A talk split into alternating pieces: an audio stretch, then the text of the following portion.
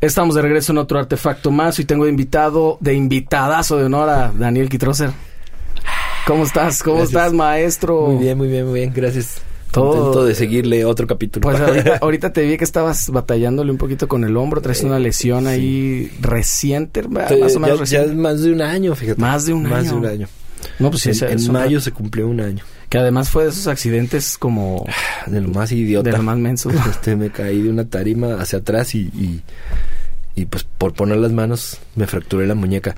Entonces, eh, bueno, pues la primera operación fue medio de emergencia porque me tenían que reconstruir ahí y después ya ya operado y ya empezando a hacer rehabilitación resultó que no no estaba mejorando como debía ser y entonces me tuve que volver a operar y cambiar la placa y No manches. entonces fue doble recuperación. Pero bueno, sí fue algo que tuvo que ver con el rock and roll porque estabas queriendo salvar un ampli, subirle o algo así, ¿no? Todo por ayudar a un alumno exactamente que estaba teniendo Era un recital. con un ampli. Era un festival de, de- del colegio y, y los que estaban tocando eran mis alumnos y nosotros con afrodisaicos íbamos a tocar después de ellos y por eso estábamos ahí a un lado. Exactamente. Entonces pues yo por verlo sufrir al, al alumno con su amplificador quise ayudarle y me subí de la manera más idiota a una silla de plástico. y todavía te está entonces pasando factura eso. Dices Sí. que de repente en el frío y así. Sí, hay ciertos movimientos que todavía me duelen y, y no he recuperado al 100 eh, la movilidad todavía de la muñeca. Todavía me falta un poquito.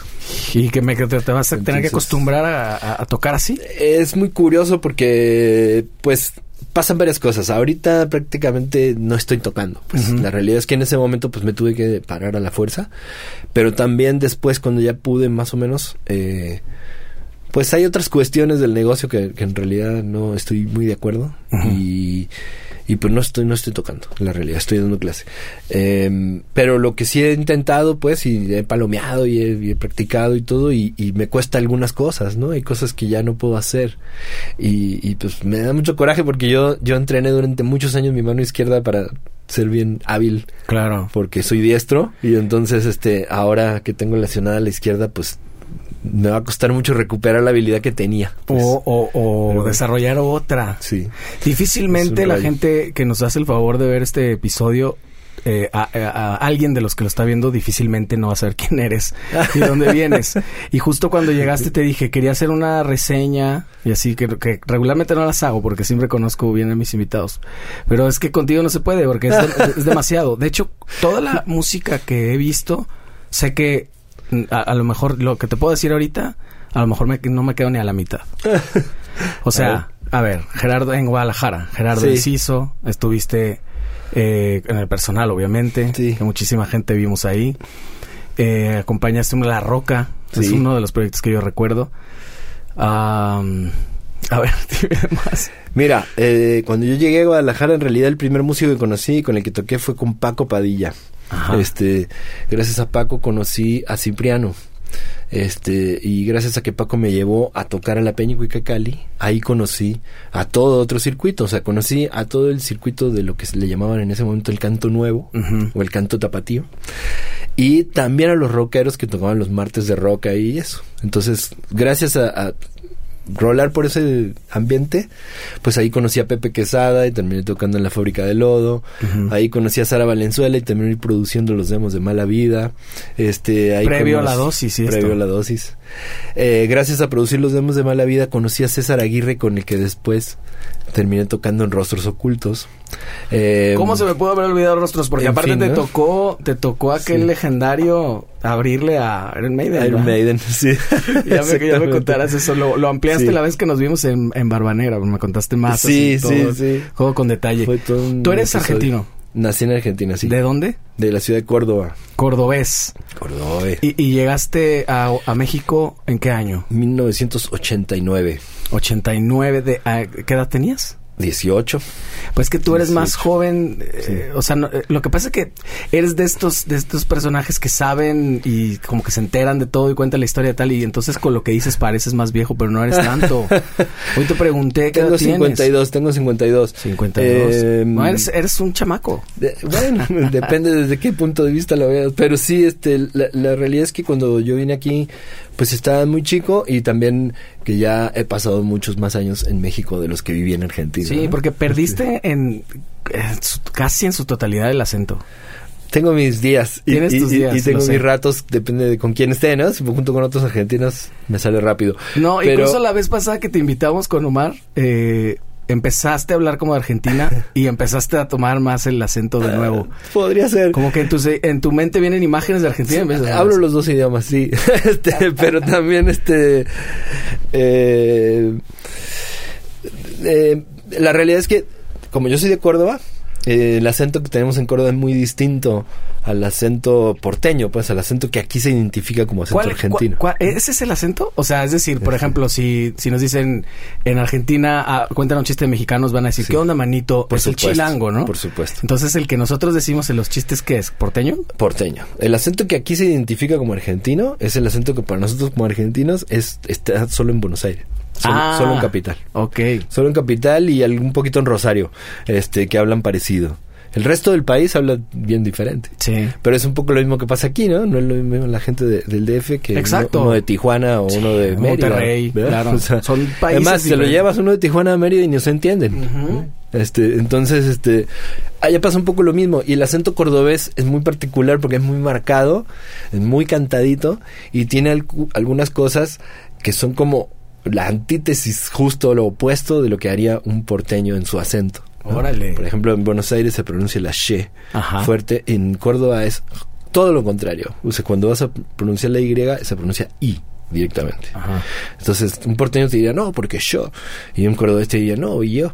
Ah, ya, ok. Justo lo contrario. Casi ¿no? como Entonces, I latina y No U. se parecen nada. Y, y, el acento del cantadito tampoco. Entonces, eso de alguna manera me favoreció a que no se me identificara tanto el acento argentino a mí. Bueno, pero también existe este rollo malinchista de que, de que ya directamente llegas hablando otro, otro, como otro acento y todo el mundo, oh, es más interesante. ¿Sabes de Sí, fútbol? sí. Yo, escu- yo escucho a alguien con acento Me siguen porteño. preguntando. sí. ¿Qué, opinas de la selección? Porque eres argentino, claro. a huevo sabes. Sí, sí. sí me gusta el fútbol. Ah, sí, ¿a quién le vas? Yo, mira, de Córdoba yo le voy al, al Club Belgrano, a los Piratas de Córdoba, que es un equipo que durante muchos años estuvo en segunda división, creo que ahorita está en primera. Ajá. Eh, pero mi equipo, digamos, al que siempre seguí desde niño es Boca Juniors, quizá por llevarle la contraria a toda mi familia que son de River todos. Eh, Bo- Boca y River es como Chivas América. Sí, totalmente. Algo así. La diferencia es que son los dos de la misma ciudad. Y aquí no. Es como son, Atlas Chivas. Son de dos estados distintos. Sería Sí. más bien como una especie de Pumas América. Ah, ¿no? ok. Onda así, o sea, los dos de la capital y son los dos equipos fuertes de la capital. Ok. Lo que pasa es que en Argentina el, el- el torneo y todo el sistema futbolístico es distinto que el de aquí.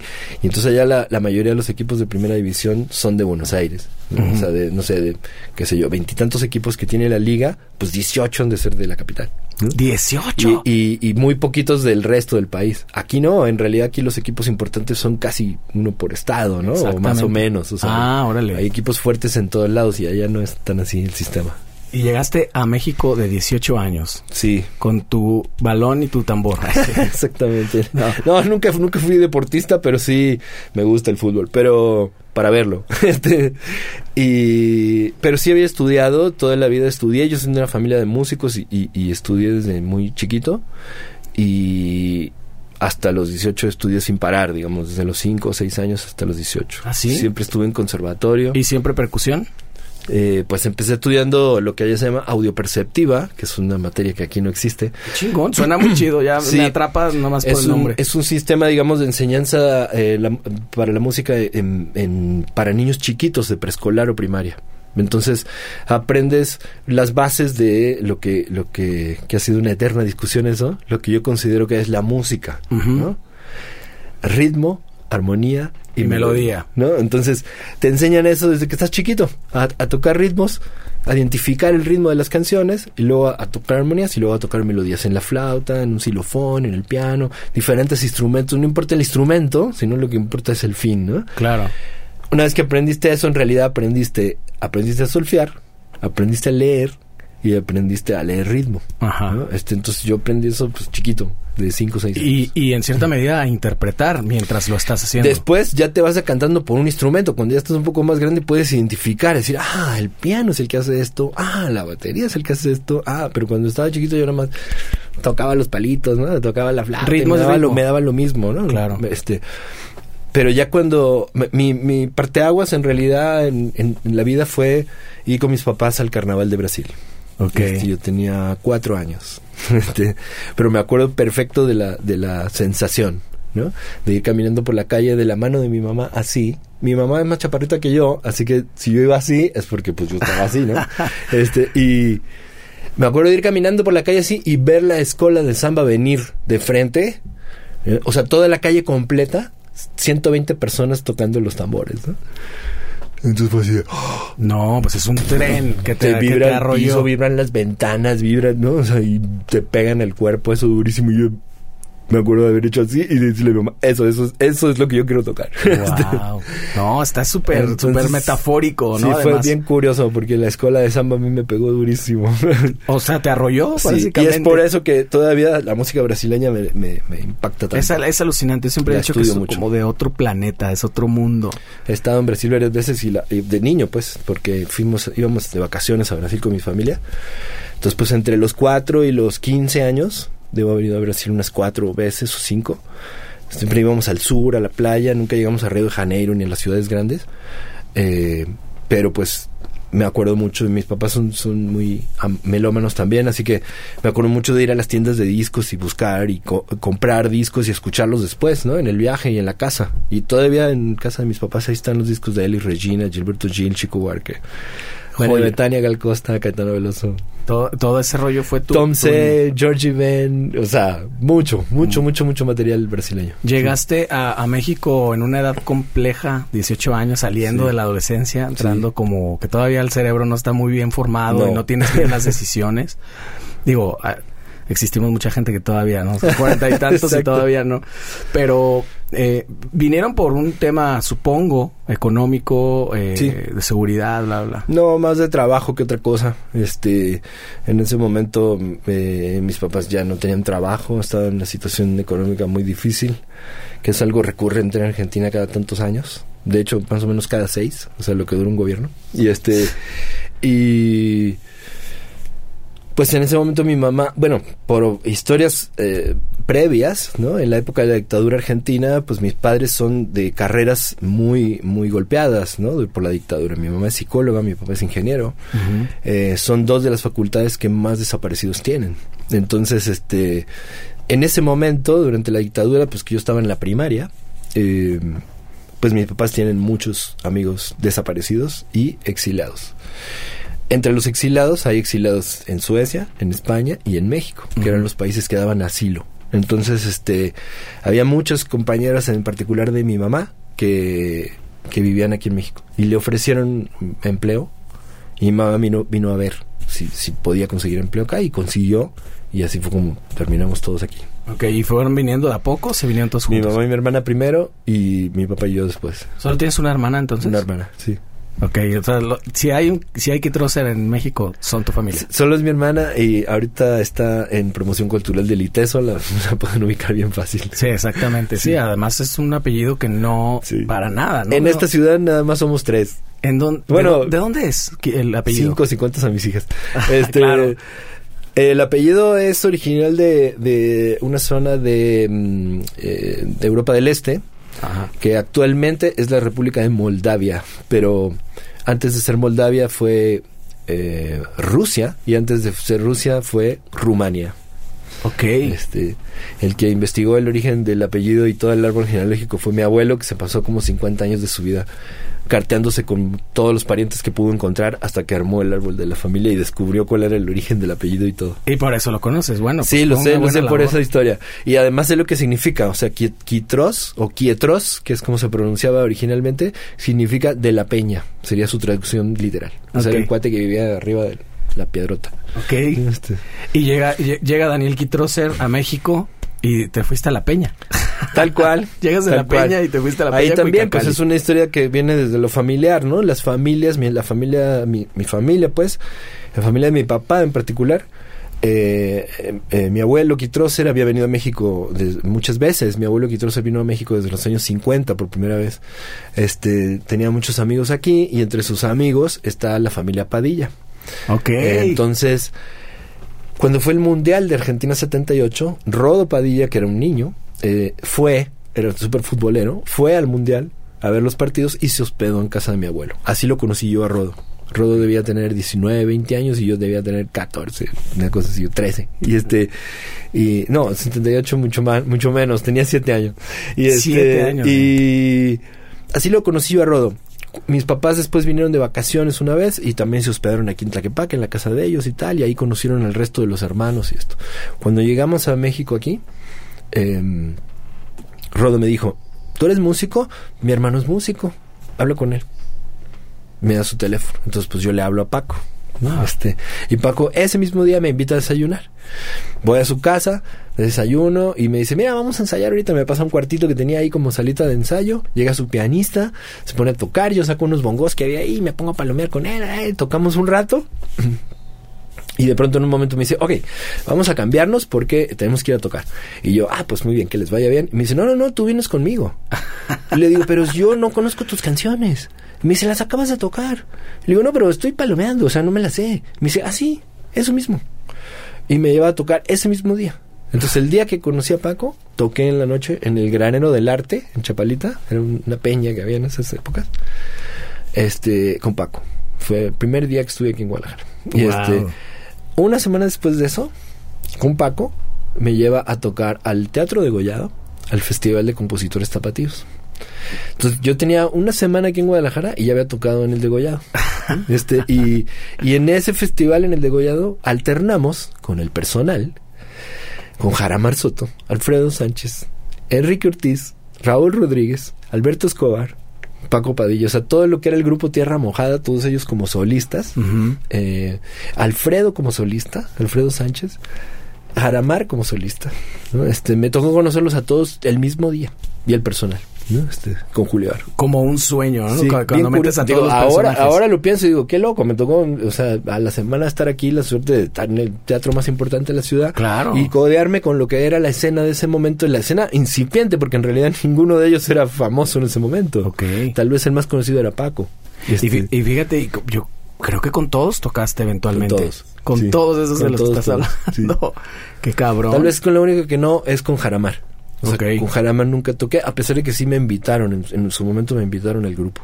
Pero era este, una época que estás ocupadísimo. no podía, sí, no, no, no me daba el tiempo.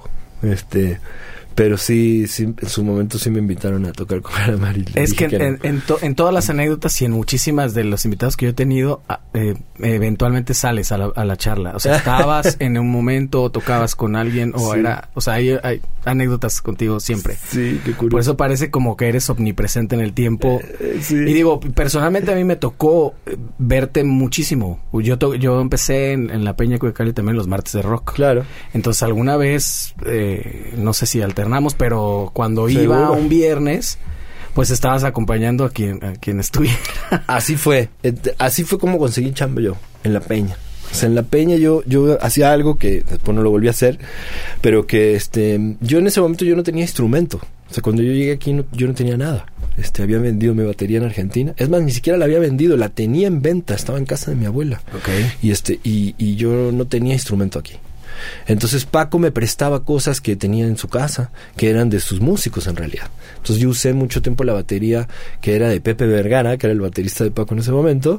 Este Pepe Vergara de OmniLife, que después Sí. fue el dueño de de, De la disquera, ¿no? del sello, exacto. ¿De Suave? de- no, se llama Tercer, Piso. Claro, es cierto, es cierto. Eh, y que produjeron a Porter y una serie de cosas. Este, bueno, pues él me prestó durante mucho tiempo la batería porque estaba ahí en casa de Paco y pues yo la, él no la usaba y yo, yo se la sacaba, ¿no?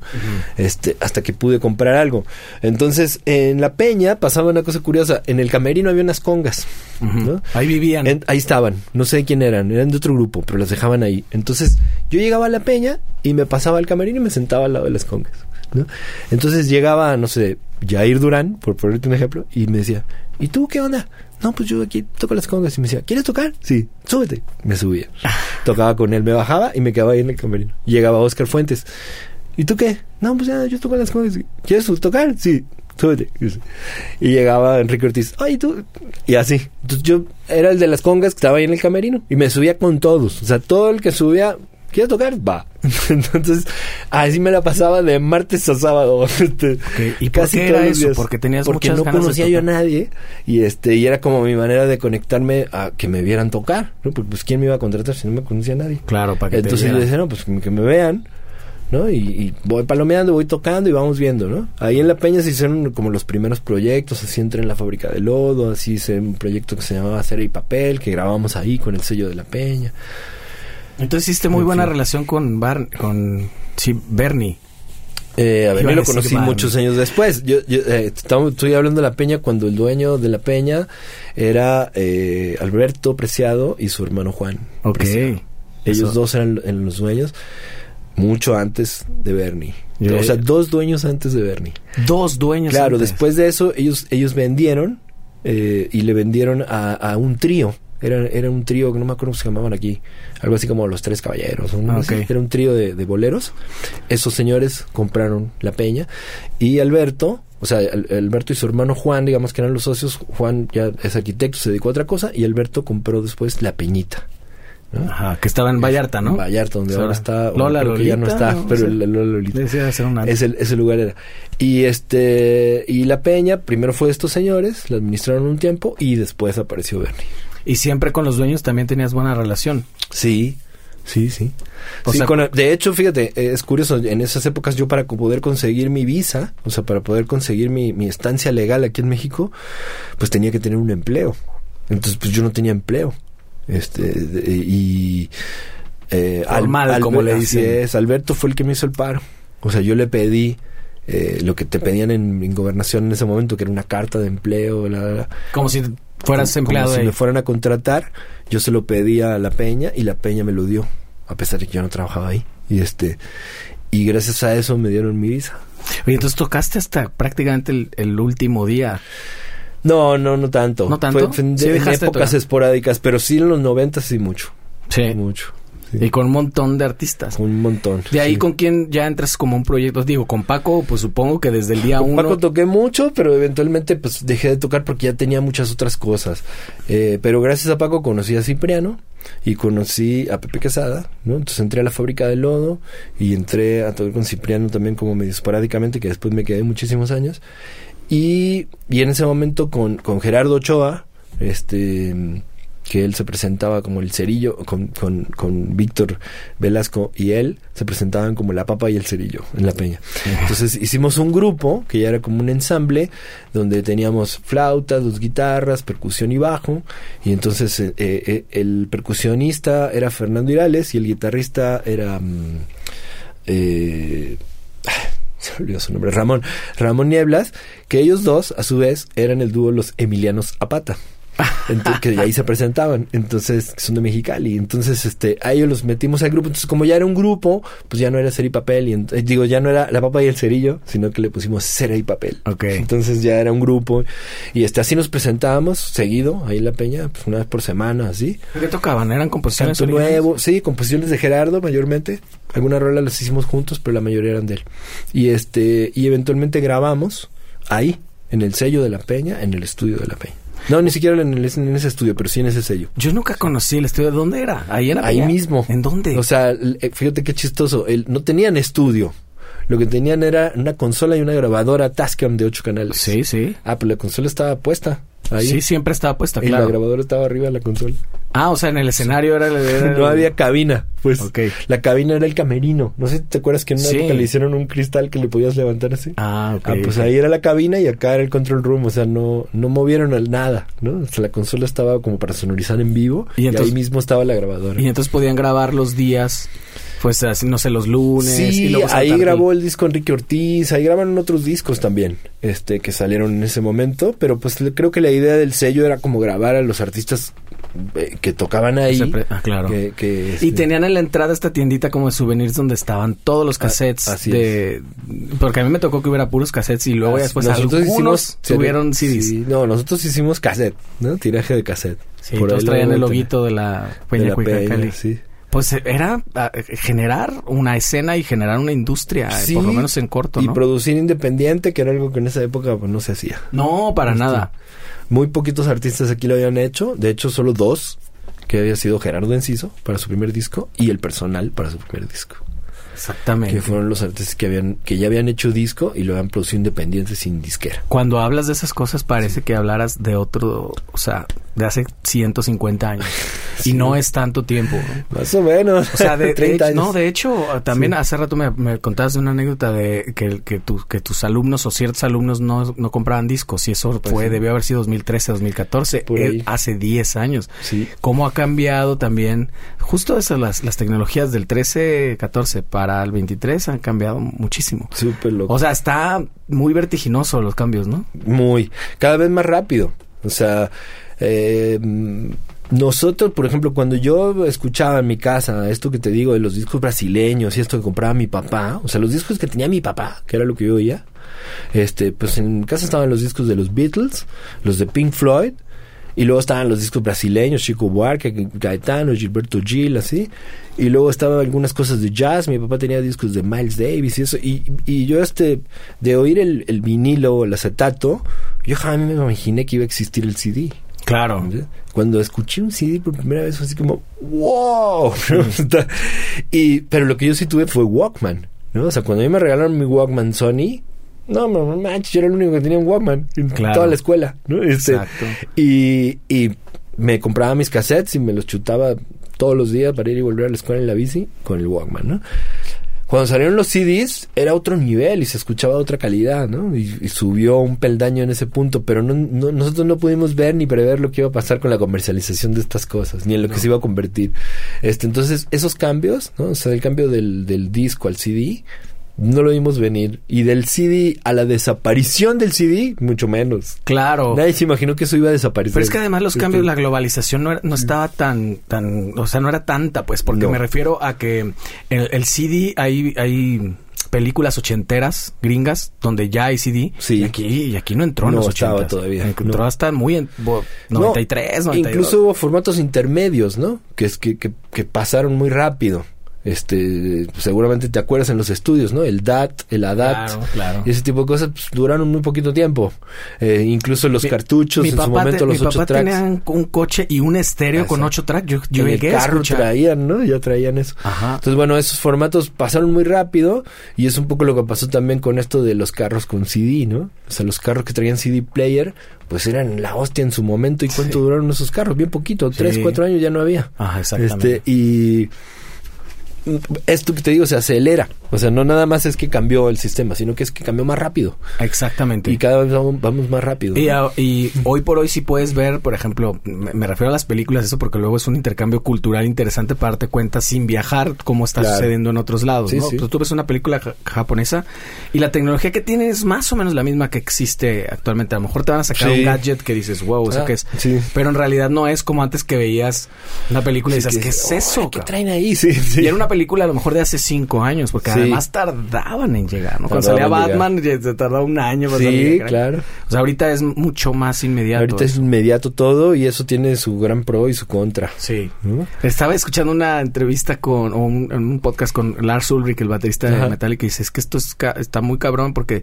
sacas una canción y te puedes dar cuenta a los cinco minutos cómo le está yendo. Exacto. Y eso, justo decía eso, no sé qué tan bueno sea. No. A veces nos asomamos, pero no lado. queremos tampoco ver tanto, porque entonces también inmediatamente el hate y todo Está y eso. increíble. Esto que acaba de pasar, ¿no? Con esto de la nueva red. eh, me pareció un dato interesantísimo, ¿no? Que abrieron esta nueva red y en dos horas Ah, tenía 10 millones de usuarios. Y Threads, ¿no? Tómala, 10 millones. O sea, para nosotros para vender, o sea, 10 mil discos, tardábamos un año. ¿No? Y una banda muy, muy exitosa. O sea, yo la única banda, entre comillas, en comercial exitosa en la que estuve podría llamarse La Revolución de Emiliano Zapata, que fue una banda que vendió un millón de discos en el año 1971. ¿no? Y entonces, claro, es el año en que yo nací. Entonces, Ajá. en 1971 vender un millón de discos era una locura. O sea, era una banda exitosísima. ¿Quién va a vender un millón de discos? O sea, quiere decir que hay una población, eh, o sea, hay una porción del país que tiene tu disco, ¿me entiendes? O sea, Una porción grande, Este, exacto, importante. importantísima. Entonces dices, no, pues es, estamos hablando de cifras mayores. Y ahora ya esas cifras son las comunes. O sea, un artista medio tiene un millón de visitas en su canal, ¿no? Sí. Este, y, Ahora- y como dices tú, o sea, ahora hay artistas nuevos que lanzan su rola, o sea, los artistas main lanzan su rola y en dos horas ya superaste esas barreras, ¿no? Ya pasaste los 5 millones, ya pasaste los 10 millones y en 6 horas ya pasaste los 15 millones y dices, pero... Ahora también habrá que ver. Qué locura. Yo no pondría en el mismo costal vender un disco a, o a un play. ¿Por No, qué? Porque es eh, otro sistema. la cosa de, Sí, sí. de comprar un disco te compromete mucho más o te comprometía Sí, más. El, eh, lo escuchabas prácticamente todo. El disco que comprabas, aunque te pareciera malo, lo oías todo porque ya lo habías comprado. Pasaban varias cosas. O sea, lo primero, el dinero. Te costaba. Claro. ¿No? Ahora lo que decíamos, ahora la música no cuesta. Es gratis, la tienes en tu teléfono todo el tiempo. O Nomás cuesta, le picas y ahí o está. cuesta nada, pues, ¿no? Como Spotify, Eh, 100 pesos al mes. Sí, Nada. 100 pesos al mes todo el catálogo. Todo. no, o sea, no es que 100 pesos al mes un disco, no, es 100 pesos al mes todo el catálogo. Exactamente. ¿no? Entonces, pues, ¿cuánto cuesta? No cuesta nada. No, en Entonces, realidad. este, lo que te están cobrando es el servicio de, o sea, la Sí. descarga, pero no te están cobrando la música. Así es. Entonces, este, eh, eh, eso era un punto, ¿no? El primero, tenías que comprarlo. Entonces, pues ah, ya te costaba un dinero que tenías que ahorrar y juntar para comprarte un disco. Y luego llegabas a la tienda y había que elegir, ¿no? O sea, no te podías comprar todo, nomás te alcanzaba para uno. Entonces tenías que elegir uno. Y eso te llevaba un rato. A mí me llevaba un rato en la tienda de ve- ver los discos y tal, porque aparte no los podías oír. Ah, sí. Este, solo los podías ver. Entonces muchos los comprabas por la portada, ¿no? Sí. Este, por, por eso hay diseñadores y portadas tan famosas en el Sí. rock, ¿no? Ahora con la serie de Fito, este, pasaba eso, que él, que él Claro. se supone que iba con su papá siempre a una disquería Claro. y, y era así de este. Y creo que al, al parecer... y lo como- oían, ¿no? Se sentaban a escucharlo. Ajá, pero Pues lo, sí. te lo tenían que comprar y lo escogía por la portada, sí, justo. sí, sí, sí. Y había veces, ¿no? Como sale ahí, ¿no? Él llega y dice, este, ¿verdad? Y saca el de sui generis instituciones que tiene un cómic en la portada y dices, ah, pues sí, a mí también ese disco fue de los primeros que oí, ¿no? Claro. Entonces, este, tenía cosas, por eso Spinetta sacaba sus portadas así, por Ajá. eso, o sea, había discos que eran bien importante la portada, ¿no? O lo- pero los discos de Yes, los discos de Iron Maiden, los discos de Queen, ¿no? O sea, tenían un diseño particular que te llevaba a eso, ¿no? Y también a- que eran parte del concepto del grupo, como lo fue en el caso de Maiden, como lo fue Pink Floyd, como lo fue Yes, ¿no? Que tuvieron el mismo diseñador, en el caso de Yes, todos sus discos, ¿no? Sí. Entonces había una continuidad en el diseño y había una onda. Eh, eso eh, varios artistas lo llevaron muy bien. Pero bueno, después se convirtió en otra cosa, ¿no? Sí. Y, y pasaba esto que, que, volviendo al punto de comprar el disco, ¿no? O sea, conseguías la lana, ibas, escogías, comprabas uno y luego, como dices tú, pues te ibas a tu casa y lo oías, ¿no? Ni modo que, ay, ahora no me ha gustado, le voy a tirar y pues no, ya te lo habías gustado, ahora te lo quemabas. Y entonces, pues había rolas que no te gustaban, había rolas que sí, lo oías una vez, mm, qué raro disco, lo oías otra vez, mm, esta rola sí, mm, lo oías tres, cuatro, cinco veces, oye, qué interesante, es", y le iban descubriendo cosas, ¿no? O sea, yo hay discos que los he oído muchísimo. Sí. O sea, hay discos que me los sé de memoria completitos. Por ejemplo, para mí los discos de los Beatles, todos, o sea, la colección completa, yo te los puedo decir rola por rola El tracklist. el arreglo que toca cada instrumento, o sea, hasta el estéreo que está de un lado y del otro, porque así los oía en mi casa y les volteaba el estéreo para ver que- cómo le volteaban. Pues el- que los estudiabas. los estudiaba, pero mucho, mucho, mucho. No nada más de cómo tocaban, sino A mí me cómo pasa estaba eso el arreglo, solo cómo con- estaba grabado, A ¿no? mí me pasa eso solo con el Abbey Road. Solo con ese. A mí ¿eh? con todos. Yo- No. Revolver me volía. Revolver lo compré Este, recientemente. el álbum blanco, no sé, Sgt. Pepper, o sea, habían discos que completitos. Los Oye, me lo sé todo. y- y- ah, bueno, entonces estás de acuerdo con que los plays, en- sin duda, no es lo mismo que haber. O sea, vender No. un millón de discos no es lo mismo que tener un millón de plays. No, es bien diferente porque además ahora ya no se escucha el disco, se escucha la rola sola. Incluso me ha tocado, lo veo un poco con mis hijas, eh, escuchan 30, 40 segundos. Además, exactamente. ¿No? ¿Qué, qué, qué- No llegan ni al minuto de canción y ya le cambian. Porque es esperante, ¿no? Entonces dices, qué loco, porque además a nivel del negocio, tú sabes que el streaming eh, no genera las mismas regalías si tocas la canción completa que si no la tocas completa. Exactamente. Si tú tocas 20 segundos, no cuesta nada. Ajá. Si la tocas completa, entonces te genera 0.003 centavos. Es que ¿no? además es. es- Entonces es dices, ridículo. no, pues es que está, está puesto ya todo el negocio para que no sea negocio, ¿no? Exactamente. El otro día veía una entrevista con Snoop Dogg en donde hablaba de eso, ¿no? Y decía, a ver, a ver, ¿dónde está la lana? Dice, porque antes era bien fácil, el disco costaba 9.99. ¿no? Entonces, pues vendías un millón de discos, tenías nueve millones de dólares, ¿qué porcentaje te toca a ti? ¿Qué porcentaje me toca a ti? Pum, pum. Listo. Estaba Claro. fácil, ¿no? Dice, ahora vendes 10 millones de reproducciones, ¿dónde está la lana? Porque tiene Alguien que se la está llevando, Exacto, pero no claro. somos nosotros, ¿verdad? Entonces, pues, como siempre digo, ¿no? Eso también lo dijo Prince hace muchos años, ¿no? Cuando empezó su batalla contra el Internet. Y él decía, pues es que, o sea, yo sé lo que cuesta porque yo lo produzco. O sea, yo tengo el estudio, yo le pago a los músicos, yo le pago al ingeniero y yo invierto en mi producción. Entonces, ¿cómo me van a poner ellos el precio? El precio lo pongo yo. Claro. ¿no? Ah, pero la- ahora ellos te ponen el precio. Y encima, si no se los das, se enojan. Sí. Y dice, lo siento mucho, yo no les voy a dar nada y le voy a cobrar lo que yo quiero. Dice, y además, dice, ¿tú sabes lo que cuesta un disco? Decía Prince. Si tú vienes a mi concierto, yo te lo regalo. Decía, pero en- a YouTube no le regalo nada. Decía. Y, y, y después de- le hacía una pregunta al, al entrevistador y le decía, dime, estoy hablando del año, de haber sido como 99, no, de haber sido como 2004, 2005. Ujú. Y él decía, dime un artista que se haya enriquecido, que se haya hecho millonario por vender su música en Internet. No. Dime uno. No hay ninguno.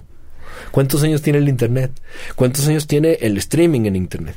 Por lo menos 10. Por lo ¿no? menos. Por lo menos 10. Bueno, todavía no hay un artista que se haya hecho millonario De ahí. de vender eso. Sin embargo, sí hay en los años 90, 80 y 70 Oh, muchísimos. One Hit Wonder que se hicieron millonarios. exactamente. De una rola. One Hit Wonder, ¿no? exactamente. Ni siquiera de una carrera, ni siquiera estamos hablando de Prince que tiene una carrera de cuarenta y pico de discos, ¿no? Este, no, no, no. One Hit Wonder, Extreme, ¿no? More Than Words, Y Europe. The Final Y en México Countdown, también. Una rola. Y ese cuate se forró, se compró su mansión y vive tranquilo de las regalías de una canción, ¿no? Entonces, ¿por qué en el internet no pasa eso? Ajá. Ni Pues es siquiera una- el Gangnam Style se hizo millonario por eso, ¿eh? O sea, No, ni las rolas más escuchadas Creo de que lo, ahorita. lo que empieza a pasar son las cosas alrededor de. O Así sea, es. si ellos empiezan a monetizar que, el- el- por ejemplo, los canales de YouTube, Los los, canales. bailes, los videos, Sí. los la mercancía. todo el merchandising. Ajá. Claro, es Pero el, la canción como es tal. el negocio 360, como dicen ahorita, ¿no? Entonces, claro, pues sí, ahora Shakira saca su rola y en dos horas tiene 25 millones de, de escuchas en todo el mundo y está top en- y entonces ahí sí genera, ¿verdad? Sí. Y Pero yo- te apuesto que tampoco genera lo que debería. No, no, no. Lo que, lo que menos. sí a lo mejor que abona mucho para sus conciertos, que finalmente es donde los artistas siempre, se- siempre es donde Siempre el, grueso, más, el sí. grueso, ¿no? Digo, un Luis Miguel, por ejemplo, que no es autor, Sí. ese güey al día que hacer conciertos se le show. fue. Sí, solo de los shows, ¿no? Yo te, te quería preguntar, cuando tú llegaste allá, ¿sí te pasó que de repente traías un montón de música como me cuentas? ¿Y sí te pasó que le que había colegas que no conocían y que de repente los los introdujiste en mucha música? Sí, sí. Este, digamos, tuve la suerte que justamente ahí en el círculo de la misma peña y todo el circuito de gente que se movía por ahí, conocían ellos a toda... O sea, conocían la movida de, de los músicos exilados argentinos aquí, uruguayos, chilenos y argentinos.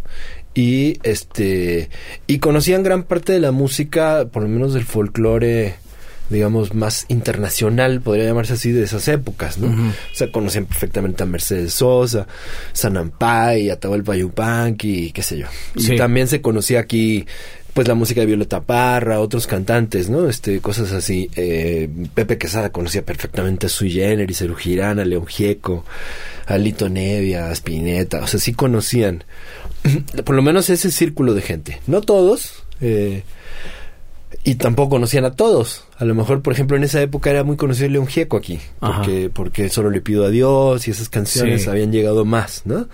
Eh, y Gieco allá es curioso porque no es considerado un rockero. Sin Ujú. embargo, siempre estuvo dentro de la escena del rock. Sí, y los sí, sí. rockeros lo respetan mucho, lo quieren mucho. Este, entonces, es curioso. Yo nunca fui muy, muy fan de su música, pero sí lo, lo respeto mucho, claro. Oye, y, y entonces ya cuan- eh, duraste muchísimo tiempo o qué tanto tiempo dura- duraste ahí con, con este grupo en el que estamos ahorita históricamente y Ah, No mucho. ¿Con serio y papel? Ajá. Digamos, sí, sí fueron unos años, algunos, cuatro o cinco años, una cosa así. Pero digamos que con Paco debo haber tocado algo así como un año y medio, dos años. Y, y inmediatamente pues me empecé a conectar con otras cosas. El primero que me llevó a, a- a- a límites insospechados musicales pues fue Cipriano, ¿no? O sea, fue el primero que te decía Sardo, yo llegué al ensayo y me quedé pasmado, ¿verdad? Porque estos cuates sí tocaban. Yo, yo según yo había estudiado jazz y cuando los vi tocar dije, yo no sé nada. O sea, pero nada, no tengo idea de qué están haciendo. Órale.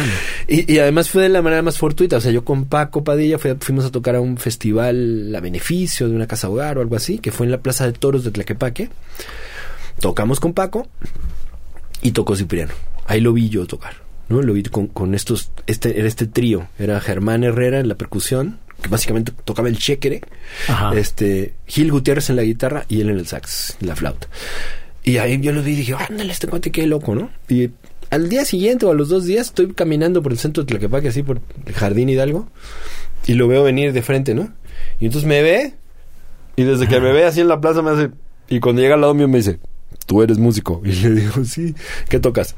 Le digo, pues soy baterista y percusionista. Entonces me muestra una casa y me dice, mira, en esa casa a las cuatro, tráete un tambor. Y así, y se va. Wow. Y yo me quedé así de, pues un tambor, yo no tenía ni instrumento, lo que digo. Entonces voy a la casa de Paco, le pido unas cosas y me vengo caminando por la plaza con el bombo de la batería, ya sabes. Acá y me y toco. Y ah, pues pásate. Y me meto ahí a este cuarto y están estos tres. Y entonces me dice, a ver, pues vamos a tocar algo, ¿no? Y tres, cuatro y ¡pum! Se arrancan y yo me quedé, ¡ah! ¿Qué tocan estos cuates? eh?" Y entonces me dice, métele algo ahí. Y yo, es que no sé qué tocar, ¿verdad? Y tiran dos, tiran tres, así dos, tres piezas y me quedé, pues, no podía tocar nada. Y entonces voltea a Cipriano y me ve así bien asustado y me dice, ¿sabes leer música? Le digo, sí. Dame cinco minutos, te voy a escribir algo.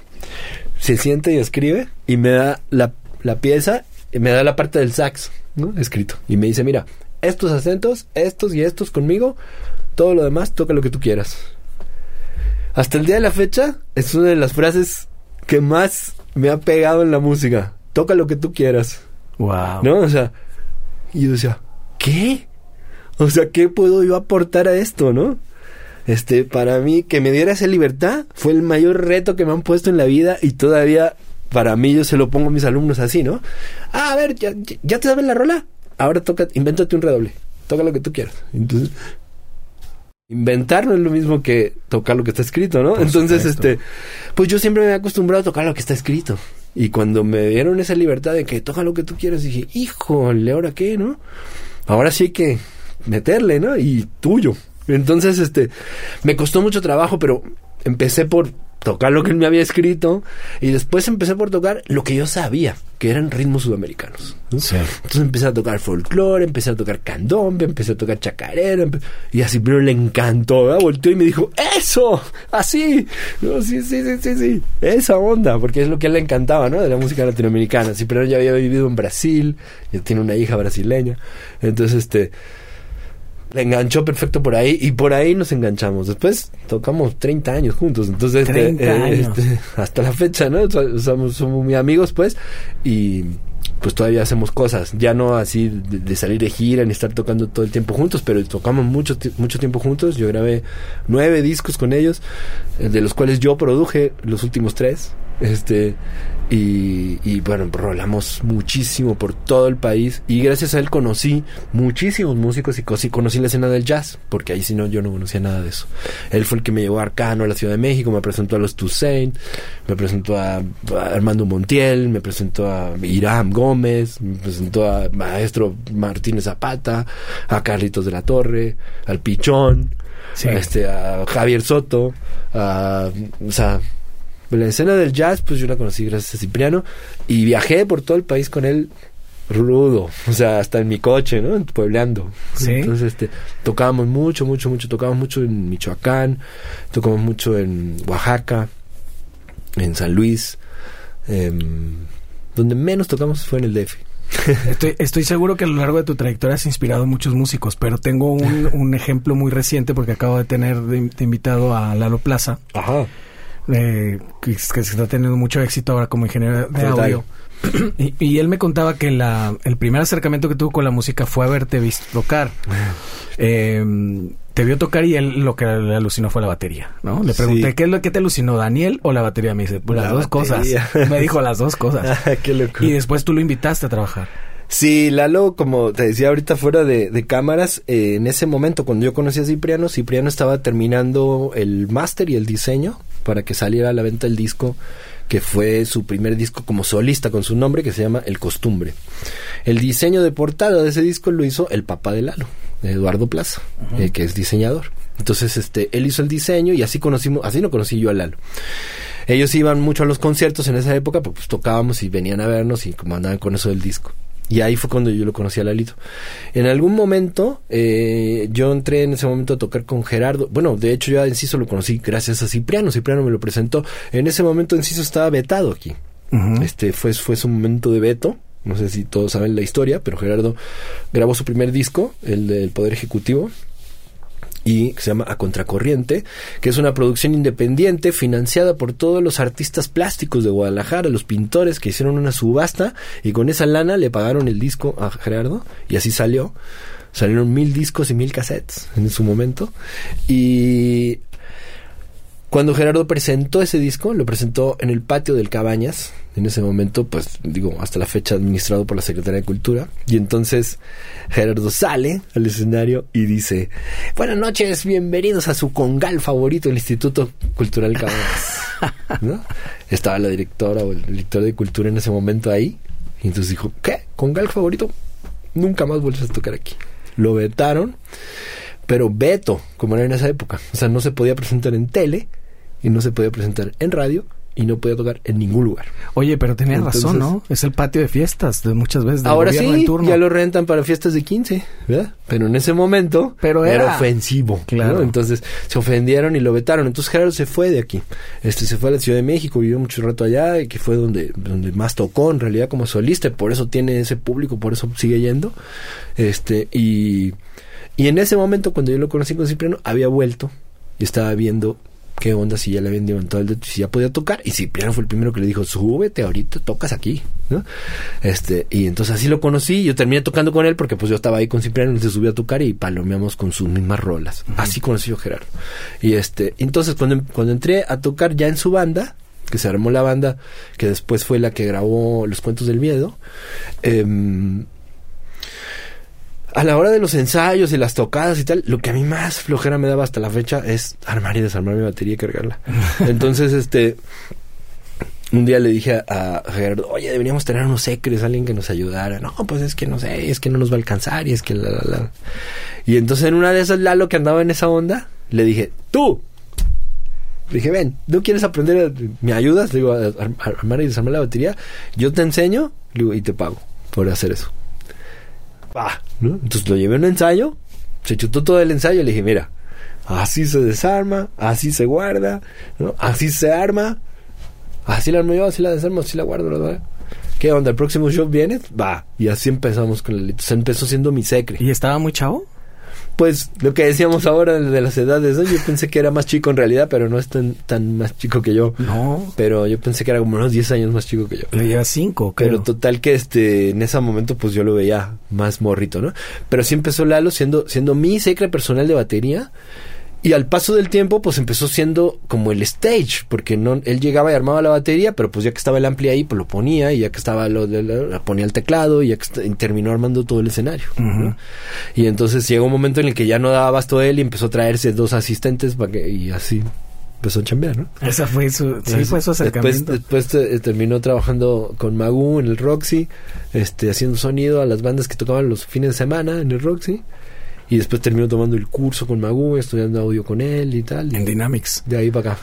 Sí, no, y el de- Inge más famoso de Guadalajara. Es fácil, fácil, sí, ahorita le está yendo súper bien. Súper bien. Y, y bueno, de ahí, te, te, despuésito de Cipriano, nunca dejaste en realidad a Cipriano. No, no, no, te digo, hasta la fecha. O sea, me acaba de escribir esta semana, estamos en eso porque está mezclando su disco y, y me acaba de escribir para decirme cómo lo sube a las plataformas y cómo le hace porque no sabe cómo Ok. hacer.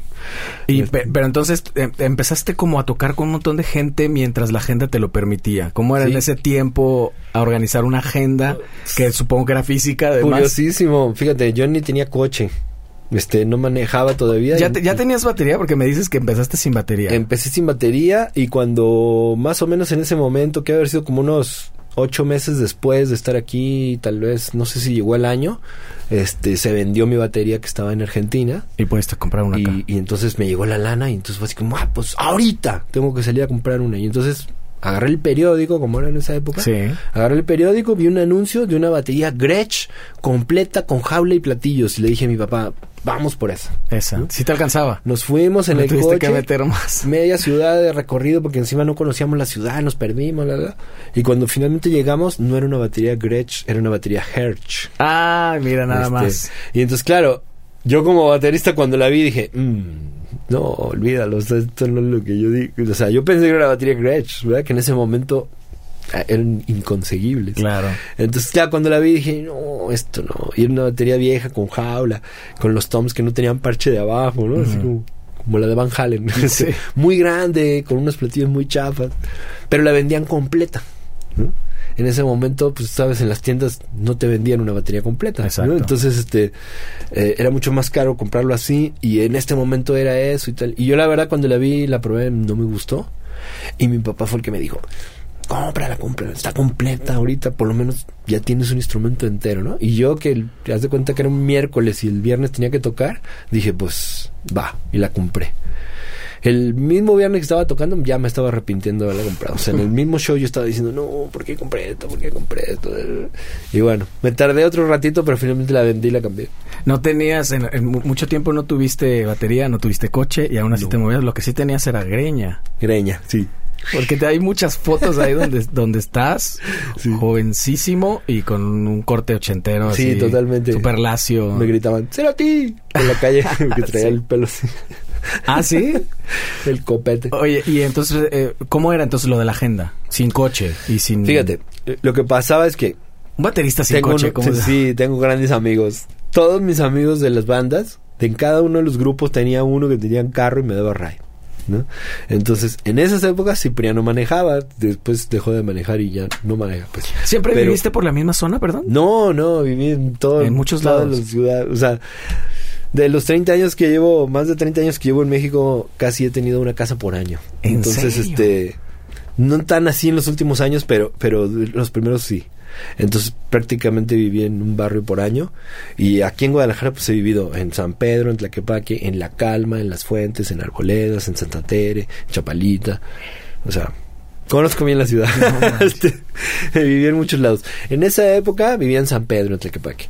Entonces, pues yo vivía ahí en San Pedro y Cipriano ensayaba a unas cuadras de mi casa, entonces yo me iba caminando, ¿no? Y dejaba las cosas en su casa o las transportaba caminando por la plaza, caminando con el bombo así, y me hacía otro viaje con los fierros y así. Este, pero eh, terminaba de ensayar ahí y me iba a ensayar con la fábrica de lodo y eso era en Zapopan, a dos cuadras de la basílica. Entonces, Camión. toda la otra punta, pero pues yo tenía que llevar la batería y todo. Entonces Cipriano me ayudaba, cargábamos todo y me llevaba él Él te llevaba. y me dejaba caramba. hasta allá, ¿no? Entonces ensayaba de cuenta en la mañana con Cipriano y después me daba ride y a las 3, 4 de la tarde estaba en Zapopan ensayando con Quesada y cuando terminaba de ahí me iba a ensayar con el personal. Entonces Pepe me llevaba en su bochito, metíamos toda la bataca así y me llevaba a la casa del boy que era en, en ese momento en la ciudad de los niños, Chapalita, Ajá. este y me dejaba ahí. Y el boy en la noche me regresaba a mi casa. Te regresaba. Sé, Ah, que, sé que con Boy incluso después le produjiste varios discos. Sí, varios, porque trabajé en el sello. Ajá. Es que él abrió un sello que también fue parte idea mía. Este Andrés, bueno, yo lo conocí también de una manera súper fortuita. O sea, cuando yo llegué a, a San Pedro, lo primero que tenía en un estéreo, mi cuarto. Entonces, como yo siempre he sido mucho de radiofónico, he sido muy radiofónico, pues lo primero que hacía era prender el radio en la casa y estar haciendo zapping en el radio, cazando las estaciones a ver qué ponían, ¿no? Porque aparte la radio era tan diferente a la radio de Argentina y ponía totalmente otra música y tal. Y, y pues a mí me gustaba mucho el rock y en Argentina en esa época, pues el rock era el mainstream, era lo que pasaba, era lo más popular en la radio y lo que la gente más escuchaba. No, ahora ya no pasa lo mismo, pero en esos años así era. Y, y cuando yo llegué aquí, pues la radio no había rock. Entonces yo me la pasaba haciendo zapping a ver si encontraba algo, ¿no? Entre medio de todo eso. ¿Qué era lo que sonaba en ese tiempo? Encontré dos cosas que me impactaron. La primera rola que escuché así que dije, esto suena bien. Suena como las bandas argentinas, fue Abre tu corazón. Oh, wow. de Rostros, Rostros ocultos. Que estaba sonando en la radio. Años después me enteré que ese disco había sido hecho en Buenos Aires y mezclado por Mario Breuer. Mira, algo tenía. Entonces era curioso, pero tenía ese sonido, ¿no? Que fue lo que a mí me, me sorprendió, lo primero. Cuando yo vi Abre tu corazón dije, ah, esta banda sí suena bien, ¿no? Este, a las semanas de eso, ah, porque aparte pues, la mala costumbre aquí de la radio de que no te dicen quién es. ¿no? Entonces ponían la rola y yo decía, ¿quién es? Pues no dicen, ¿no? Pero en el caso de Rostros sí me enteré que se llamaba Rostros Ocultos el grupo y tal. Un día con Cipriano, ahí en Tlaquepaque tocando, este, lo voy a ver y él lleva un baterista y un bajista, ¿no? Entonces yo estoy viendo el show, los veo tocar y ¡ay, qué padre! ¿verdad? Termina el show y entonces me acerco al baterista y le empiezo a ayudar a desarmar la batería y entonces él se queda acá y le digo, no, es que yo soy baterista y te ayudo. Y digo, ¿cómo te llamas? Bola. Ah. Este, ah, ¿qué tal? Y le digo, che, qué bueno, te tocaste. Y entonces me dice, no, yo, la verdad, yo no soy así. Yo toqué porque me invitó mi amigo Waldo, que era el bajista, ¿no? Waldo. Chávez. Este, me dice, pero la verdad es que yo, yo no toco jazz. Me dice, yo tengo una banda de rock. Ah, sí, ¿cómo se llama tu banda? Rostros Ocultos. Entonces le dije, "Ah, Te acabo de acabo de oír en el radio. Y me dice, ah, pues sí. Este, me dice, pues Waldo es el bajista, ¿no? Waldo Chávez es el salvadoreño. Ajá. Pero Waldo, eh, ya en ese momento ya venía de estudiar en Berkeley. De hecho, se había salido, este, había estado aquí un tiempo y después regresó y terminó la carrera.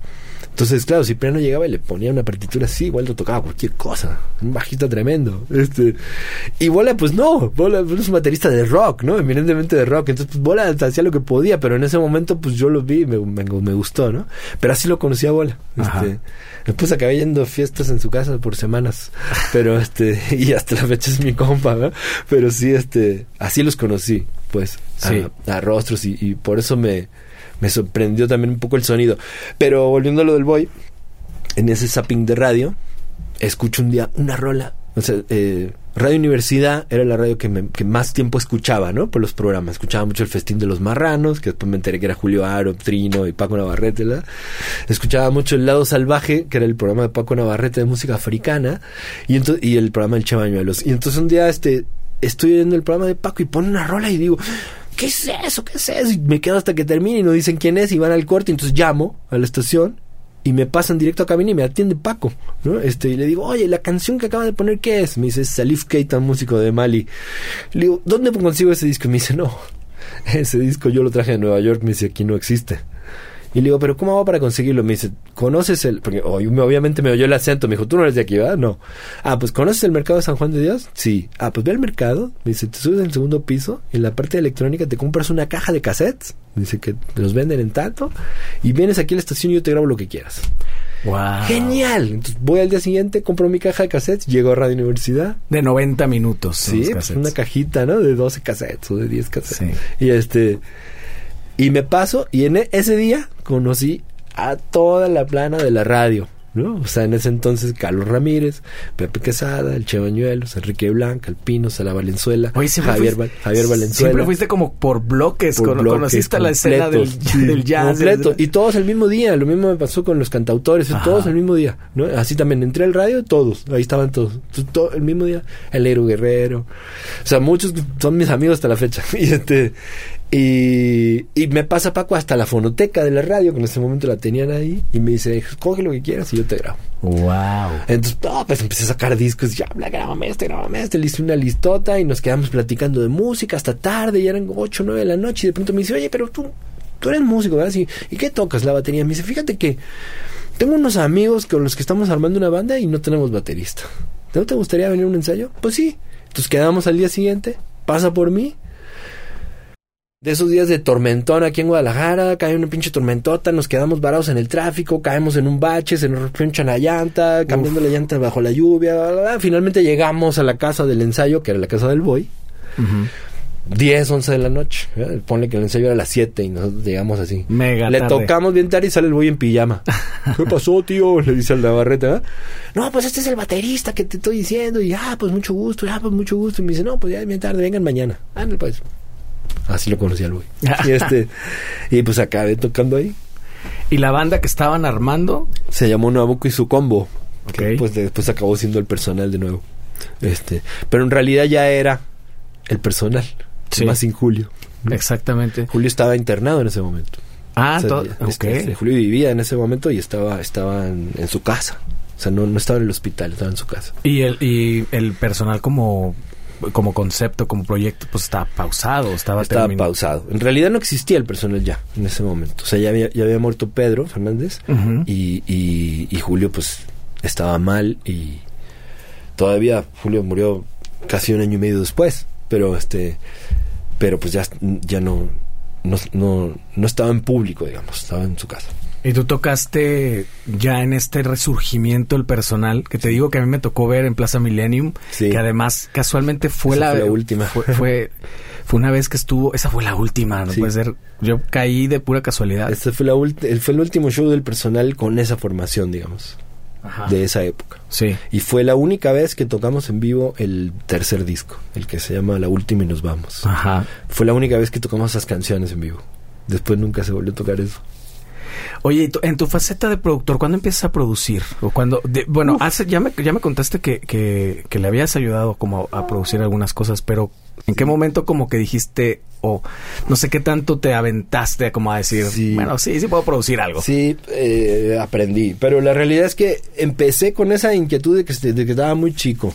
La primera vez que yo produje algo, por de- decirlo entre comillas, fue en mi casa con una deck a la que le puse cinta y logré grabar multipistas en una casetera en mi casa. Con mis amigos con los que de- palomeábamos ahí en el cuarto de mi casa. Este, entonces ahí fue la primera vez que vi que podía grabar y dije, ah, si podemos grabar, pues va- vamos a ver que esto suene bien, ¿no? Y trataba yo de que cada vez sonara mejor. La primera vez que vi una porta estudio, o sea, una porta estudio de cassette, fue así como, ¡Ahora sí! Sí. Déjenme solo. Soy George Martin. Sí, no manches, qué maravilla. Entonces, claro, cuando llegué aquí a México ya había tenido de alguna manera esa experiencia de medio grabar y medio disque yo decidir la cuestión del audio, ¿no? Aquí me tardé un ratito, pero, pero en, en un, no sé, dos años, una cosa así, me compré una porta estudio. Ajá. Una Tascam. Tascam. Entonces, claro. Entonces, yo tenía una Tascam Portaone, pero de las chidas, o sea, de las de búmetros, de las de estudio, no de las portátiles. Claro. Sino de la que era de estudio. Este, Ocho canales. de cuatro, ¿Cuatro? cuatro canales, sí, de las primeras. Este, y entonces está para museo esa máquina, todavía funciona, ¿eh? ¿La tienes? Eh, no la tengo yo, pero la tiene Marcos García. Este, sí. Y, y esa máquina era de un estudio, era del estudio Iguanas. Yo se la compré a Raúl Cerda, me la vendió del estudio. Este, entonces, es más, no se la compré a a Álvaro Gómez, se la compró a él y yo se la compré a Álvaro. Ok. Este, así, así acabó la porta. Pero con esa porta estudio empecé a llevar a maquetas y demos y componer canciones. Y en un momento pasaba esto con, con eh, se llamaba Mala Vida, el grupo de Sara, en ese momento. Y que ya de por sí Mala Vida era la decisión de otros dos grupos, ¿no? Ya venían de todos de otras bandas. Y querían entrar a un concurso, que era, en ese momento se llamaba el Yamaha Band Explosion. Este, entonces querían entrar a un concurso y necesitaban el demo. Este, pero pues no tenían lana para grabar. Y entonces yo llegué un día al ensayo y les dije, pues si quieren vengan con la Porta Estudio y microfoneamos aquí y aquí los grabo. Ah, pues a ver. Entonces, así empecé. O sea, Estás hablando de que esa es la modernidad absoluta para micros. entonces. Sí, llegué con unos micros y micrófonos, cuatro canales. O sea, no teníamos ni consola. Todo directo a la máquina.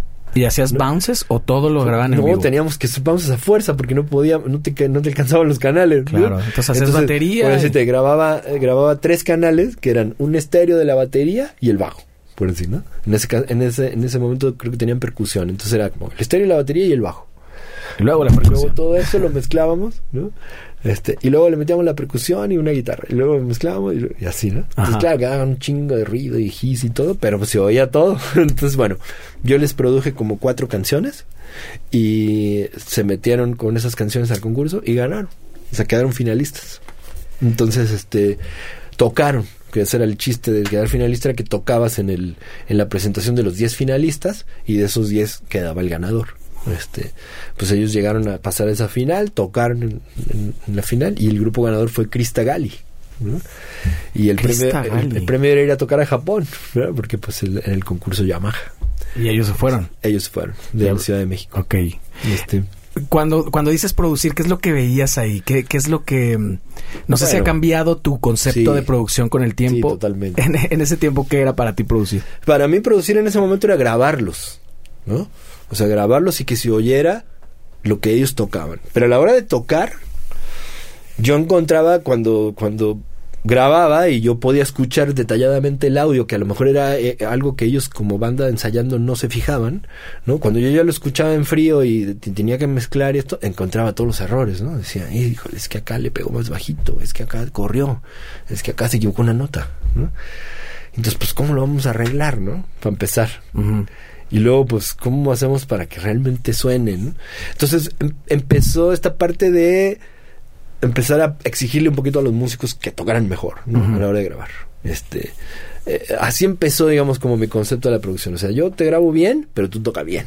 Claro. O sea, tócalo bien en la no primera. Era, no era tanto Este, que la, la, entonces, la estructura de las canciones, ni en esa época no. No me fijaba yo tanto en eso. Al paso del tiempo sí. Y además después lo que me pasó es que yo fui producido por otros productores de los que aprendí eso. ¿no? Claro. Empecé a ver otros productores cómo organizaban la producción y cómo hacían. Y yo preguntaba, yo siempre fui bien metiche, yo voy a los estudios y me siento al lado del ingeniero y me quedo ahí las 16 horas si hace falta, ¿me entiendes? O sea, no me importa lo que estén grabando, no es que yo esté grabando, es que yo más quiero ver. Claro.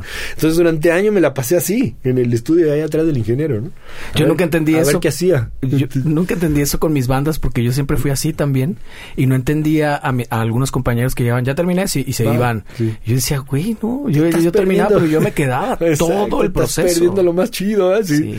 Sí, y entonces, bueno, quedarnos en el proceso fue, fue aprender eso, ¿no? Entonces, de pronto empecé a trabajar con productores que, que me enseñaron eso. Uno de ellos fue Pablo Novoa, ¿no? O sea, Pablo ya había producido Los Amantes de Lola, ya había producido a Ritmo Peligroso, ya había producido El Juguete Rabioso, ya había producido Rubén Rada. Entonces, este, Wow, Rubén Rada. Claro, cuando yo lo vi a trabajar a Pablo dije, ah, no, este cuate tiene método. O sea, no es que nomás es un productor, es que hay un sistema. Ajá. Y entonces después, claro, me hice su amigo y aprendí ese sistema. Le preguntaba, yo le decía, a ver, porque él hacía unos charts, ¿no? Llegaba una cartulina con una lista de canciones, con, ¿no? En una lista de canciones decía tonalidad, tempo, guitarra, bajo, batería, percusión, invitado, la, la. O sea, todo el chart. Y a medida que iba grabando, le iba tachando, ¿no? Y le iba poniendo tono tal, el tempo quedó en tal, ¿no? Y, y un chart así, lo pegaban en la sala de grabación, ¿no? Y entonces todo el mundo podía ver qué faltaba. Y, ahí yo dije, ándale, mira qué buena onda. Sí. Así no se te pierde nada, ¿no? Entonces, este, y siempre sabes en qué tempo está la rola, siempre sabes en qué tono está la rola. ¿no? O sea, cosas, detalles básicos de la producción. Ahora se me hacen básicos de la producción, pero en ese momento no teníamos ni idea, ¿no? Entonces, bueno, aprendí así. Después trabajé con Sabo Romo y con, y con ingenieros muy cabrones también. Con. Sabo Romón, que, ¿cómo El disco trabajaste? del personal lo produjo Sabo. Ah, sí, acá en El segundo, Guadalajara. En el DF lo grabamos en Sony. Este, entonces, claro, ahí ya fuimos a un estudio grande, con un ingeniero pro, este, y con un productor que conocía perfecto eso. ¿Y si fue, y fue tu primera experiencia en un estudio tan pro? ¿O ya habías tenido algo? Mm, eh, pues en la Ciudad de México sí. De hecho, creo que es la única vez que he grabado. No, no, sí he grabado otras veces, pero en estudios más chicos. Pero sí fue el primer estudio grande, digamos, en el que estuve. Pero ya había estado aquí en el estudio del Tuti, que en ese momento era de los estudios más grandes de aquí. Sí, claro. ¿no? Todavía sigue siendo un estudio bastante equipado para, para, para lo que hay, ¿no? Ajá. Este, pero sí, Sony, pues estábamos hablando de un edificio que tenía tres salas, ¿no? A, B y C. Ah, sí. Tenía sala de mezcla, sala de grabación para orquesta y sala de grabación para banda. Las tres salas tenían unas consolas brutales. O sea, la consola de nosotros grabamos con una SSL. O sea, Wow. no había- ya no hay esas consolas. No. Y este, y con ingeniero Rodolfo Cruz, que, que es un gran ingeniero, grabó un montón de cosas. Grababa Tania Libertad, grababa Vicente Fernández, grababa. O sea, ¿Y cómo fue tu experiencia siendo producido por Sabo? Poca madre, porque pues es bien chido. Y entonces, además, eh, pues es que ahí pasaron un montón de cosas, ¿no? Coincidieron un montón de ondas. En ese momento nosotros estábamos en, como en un momento medio crítico del personal porque acabábamos de perder de alguna manera el contrato con Warner y la posibilidad de ser firmados ahí. eh, porque Lalo, Lalo Parra, que era el cantante en ese momento, pues era HIV positivo y, y, pues la disquera no nos quiso firmar cuando se enteró que eso pasó. Wow. O sea, la, la- eh, Warner nos vieron aquí tocar. Pues la historia completa es que Fer de Maná nos quería producir. Este vino a nuestro ensayo, vino a vernos, nos escuchó, le gustó mucho y nos invitaron a que tocáramos en la posada de Maná que ellos hacen cada año, porque en esa posada iba a pasar algo importante. Nosotros no sabíamos lo que era. Llegamos a la posada, tocó la banda de Gustavo Orozco y después nosotros.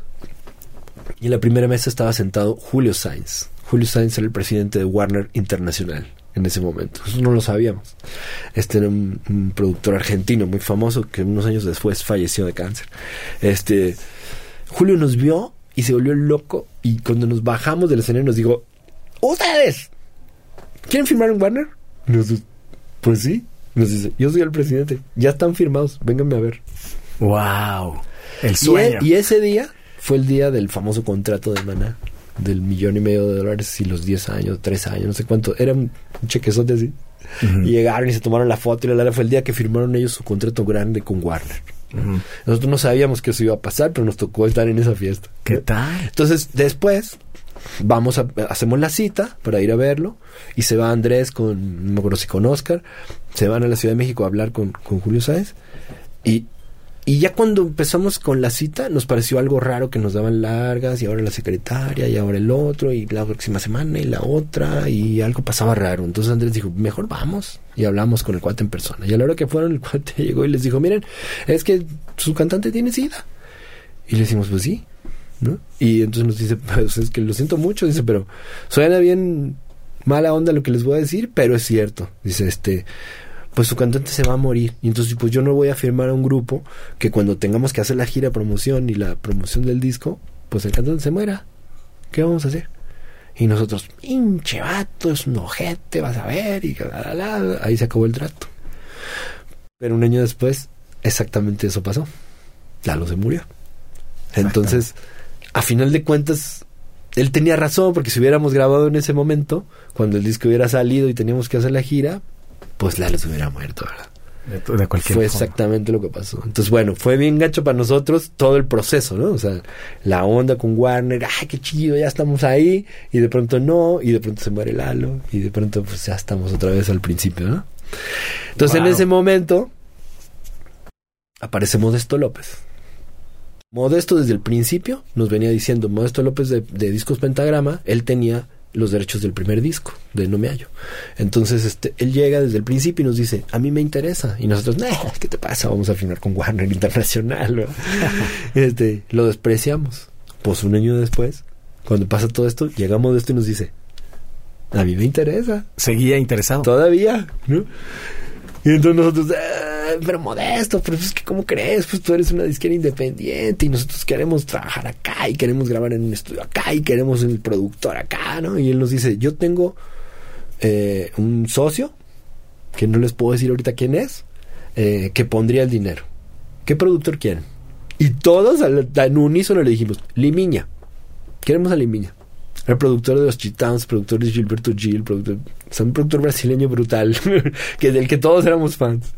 Y se nos queda viendo así y nos dice, no, man, pues, como que manches, o sea, ese cuate, pues, ¿cuánto va a cobrar o qué? ¿Y cómo lo vamos a traer? Y, o sea, yo los entiendo, nos dice, yo los entiendo, pero ¿por qué no piensan en una opción más realista? Algo que sí podamos, este, una persona a la que sí podamos acceder, ¿no? Que sí podamos, bueno, en ese momento nosotros habíamos hecho un conecte con Andrés Calamaro. Y este, le escribimos a Calamaro y le dijimos, oye, a Calamaro ya nos había dicho que él tiene familia aquí en México, ¿no? Su media hermana es Eve Rosell. Uh -huh. Entonces, este, él nos dijo, a mí me encantaría ir a México, hace mucho que no voy, sirve que visito a mi familia, la, la, la, pues, ¿qué onda? No, pues queremos que nos produzcas. Y entonces nos manda un fax en ese momento, de su puño y letra, contándonos su año, ¿no? Cómo era el plan de, del año. Y nos dice, miren, yo este año acabo de firmar con los Rodríguez, me voy a meter a grabar en tales meses, después va a salir la promoción, después tengo que grabar el video, después tengo la gira así, después tengo que ir a Argentina, después, bla, bla, bla. cuando acabe todo eso, puedo ir con ustedes. Y era algo así como ocho meses adelante. Entonces nosotros dijimos, no, gracias Calamaro, pero no. Y este, y, y ahí fue donde salió la onda y yo fui el que les dije, oigan, ¿y Sabo Romo? Y todos se quedaron, sí es cierto, Sabo Romo. Pero a Sabo tú lo conocías en faceta de productor. Sí, yo sabía que estaba haciendo cosas en ese momento con Alex Intec y con Tania Libertad. Ajá. Entonces, este, porque yo sabía eso porque Rubén Rada estaba en esa banda. O sea, Rubén Rada era el corista de Tania en ese momento. Okay. Y yo, yo tenía contacto con, con él y estaba tocando en su banda y así, en ese momento. Entonces yo sabía eso. Y, y las cosas que me contaba... ¿Tú estabas tocando en la banda de quién? De Rubén Rada. Ah, ¿sí? Claro.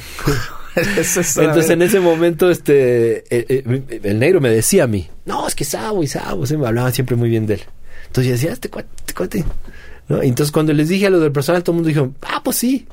Y lo conectamos, hablamos con él. No, hombre, es súper fan del personal. En cuanto le dijimos que éramos el personal, fue así como, no manchen, ¿ustedes quieren que yo los produzca? Pero claro, ¿cuándo? cuándo? ¿No? Entonces así, se vino aquí a Guadalajara. O sea, el primero venía, él venía de gira con Alex Intec y nos invitó al show, lo fuimos a ver con Alex Intec y ahí platicamos con él. Nos dijo, la próxima semana vengo. En ese tiempo el proyecto de Alex Intec estaba bien Poca chingón. madre, la gente normal. Sí. Tocaba este Michelle, la batería. Ajá, León. Harry. eh, Y el este, y Coso, Sabo, Ajá. Mario Ortuzasti Sí. y, y Alex Inter. Sí. Sonaba poca madre. Sí, la sonaba banda. bien cabrón. Increíble. Este, y se vino. Estuvo como, no sé, fácilmente unos 15 días, dos, tres semanas aquí preproduciendo con nosotros aquí en el ensayo. Así nos ponía a trabajar por secciones, luego juntos, ahora las voces, ahora la armonía, ahora las percu. Así hasta que armamos todo y nos dijo, ahora sí. Y nos subimos un mes completo a Sony. Entonces, claro, teníamos el estudio Sony, la sala B, que era la sala más grande, este, con el consolón, con dos máquinas de 24 de cinta. Nos Wow. teníamos 48 canales en cinta, que era algo, algo- ahora es algo muy cotizado y poco visto. No, pues por supuesto. Y este, y pues grabamos el, el que se llama Melodías Inmortales. Y los procesos de producción, las jornadas, ¿cuánto que, a- aprendiste mucho, Muchísimo. supongo, con Sabo? Ahí me la pasaba, sentado atrás de la consola. cómo- qué, qué me puedes contar así de algunos conceptos que te... Así como me dijiste Cipriano, que decía, toca lo que quieras, Claro. que, que te acuerdes de, de alguna dinámica con Sabo. Eh, lo que pasa con Sabo es que ahí lo que aprendí es a preproducir. O sea, ahí lo que entendí es que era muy, muy importante esa preproducción. O sea, él nos dejó bien claro que antes de llegar al estudio teníamos que saber exactamente lo que íbamos a hacer. O sea, sí hay libertad en el estudio, sí puedes bobear, sí se te ocurre una idea, la puedes grabar. Pero básicamente el disco está planeado desde antes. Claro. Y además está ensayado así. Ajá. O sea, no es que vamos al estudio a aprendernos las rolas. No, no, no, no. Las rolas las teníamos en el ensayo, las podíamos tocar en vivo en ese momento. No grabamos en vivo porque no se estilaba así en ese momento, pero podríamos haberlo hecho. Este, entonces, fue bien importante para mí eso, aprender la preproducción, cómo la llevaba él y además cómo nos ponía a trabajar. O sea, llegó el primer día y nos dijo, ¿cuántas rolas tienen? No, pues tenemos, no sé, 14. Y nos dijo, saquen otras 8. Va a empezar. ¿no? Entonces fue así, de, ¿pero cómo otras 8? Le dije, es que no tenemos más. Son muy pocas. O sea, Para para, poder para elegir. poder elegir, pues mínimo unas 25 rolas, ¿no? 20 para elegir 12. Entonces fue, ah, o sea, no teníamos tantas canciones. De hecho, ni siquiera compusimos muchas más. Y una o dos más. este, y ya. Y entonces, eh, segundo ensayo nos dijo, a ver, toquen todo. Ok, tocamos todo. Él hizo ciertas anotaciones y en un momento después nos dijo, ok, ahora vamos a hacer esto. Los primeros dos días voy a trabajar con ustedes. Percusionista, bajista y baterista. Ok. Entonces, ustedes vayan a descansar. ¿saben? Nos mandó a la casa y trabajamos dos días nomás la base. ¿no? A ver, en esta rola, ¿qué tocas tú? ¿Y el bajo qué hace? A ver, ¿y tú sabes que él hace eso? Y a ver, fíjate bien, mira, y cuando la producción es acá, y no se encimen los files. Si tú empiezas, tú terminas. Y, y, y a mí me decía, si vas a hacer un redoble y vas a terminar aquí, en el siguiente redoble terminas allá. Mm, Me decía, no ok. termines en el mismo lado todas las veces. Me decía, porque cuando paneamos la batería vas a tener el platillo siempre al mismo lado. Me Sí. decía, uno aquí, uno allá, uno aquí, uno allá. Entonces me aprendí, acostumbré a terminar con las dos manos, ¿no? Y luego también otra cosa que también se le aprendí a Fernando Toussaint, porque eso también me colé yo a la preproducción del disco de La Dosis. Cuando La Dosis grabó su primer disco, que lo produjo Fernando Toussaint, pues Sara me dijo, y yo un día le pregunté, le dije, ¿puedo ir a un ensayo? Sí. Y fui, me senté al lado de Fernando. y él los estaba preproduciendo. Y entonces a Aldo, era el baterista Aldo Ochoa en esa época, Sí. lo volvía loco con la onda del platillo. Le decía, haz el redoble para que entre la voz, pero cuando va a entrar la voz, no termines en, no termines en el plato, encima de la voz. Haces el redoble y terminas acá. Vas a, vuelves, vuelves a empezar, ¿no? Y Aldo siempre terminaba. Y entonces al segundo ensayo le sacó el platillo. ¿Sabes? Ahora sí. Ya Entonces sin yo cuando vi eso ahí. dije, ah, mira qué loco. Claro, cuando entra la voz no tienes el platillazo encima de la primera nota de la voz. Tienes el cierre de la batería. Exacto. Entonces decía, fíjate. O sea, son detallitos mínimos, pero en el conjunto No, se nota sí. mucho. Sí. Son detalles bien importantes, ¿no? Dejarle el espacio a los, al, al otro, ¿no? Escuchar lo que está pasando con toda la banda. Eso es algo que aprendí mucho de esos productores, ¿no? O sea, tanto de Fernando como de Sabo. Esta onda de la visión global de la canción. O sea, no es que si tú estás tocando bien y tu feel está bien y tu sonido está perfecto, pero cuando entra la voz, quítale esta nota. Cuando toca el bajo, apóyalo ahí. Cuando, ¿no? O sea, esos detallitos, fíjate en el todo. No nomás toque tú solo acá, síganme lo bueno, ¿no? Sino, escucha todo. Sí. Entonces, bueno, empecé a aprender así y también después a grabar así, ¿no? Por capas y a montar un arreglo completo. ¿no? Este, entonces, bueno, ese tipo de cosas no, pues Después es, es una escuela tototota, Sí, sí, sobre sí. todo porque estás viendo eh, eh, prácticamente cómo está sucediendo en el momento. Cuéntame de la banda de Rubén Rada. Otra historia de fortuita de lo más curiosísima. Rubén Además- Rada es mi ídolo de la infancia, porque Rubén Rada ya era famoso cuando yo era niño. Ajá. Este, eh, eh, Rubén Rada es un músico que, que de, de Montevideo, pero que llegó a Buenos Aires cuando él era niño. Su mamá era cantante de una murga. Entonces lo llevó a grabar al estudio Ion, donde se graba Encuentro en el estudio, Claro. cuando él tenía cinco años. Eh, Él lo cuenta en su programa que, que tiene de ese, él cuenta eso. Ajá. Este, él fue por primera vez a Argentina en los años 50 a grabar como, como niño. Este, y después volvió a Buenos Aires, se hizo famoso con su banda y, y además su banda eh, tenía la selección de los jazzistas de Buenos Aires. O sea, la banda de Rubén Rada, que se llamaba La Banda, así se llamaba Rubén Rada y La Banda. La banda de Rubén Rada eran todos los jazzistas de Buenos Aires, unos músicos increíbles, entre los cuales estaba Norberto Minichilo, que después fue mi maestro de batería, un tipazo, este, y un súper baterista.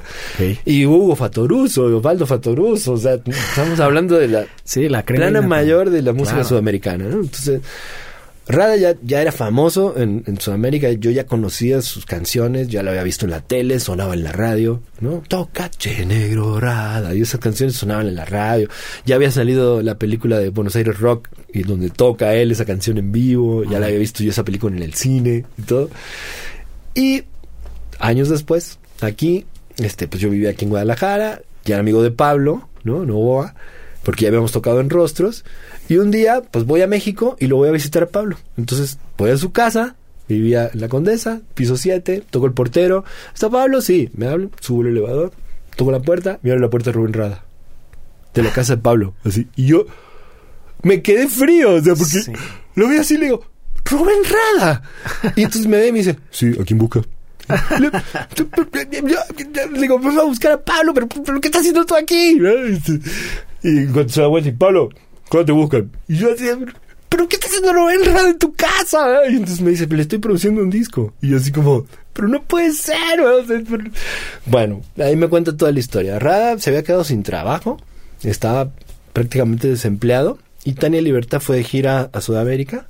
Y eh, Rubén la fue a ver y le pidió trabajo. Le dijo, Tania, no tengo chamba. necesito-". Y Tania le dijo, ven, o sea, ven conmigo, yo te meto en mi banda.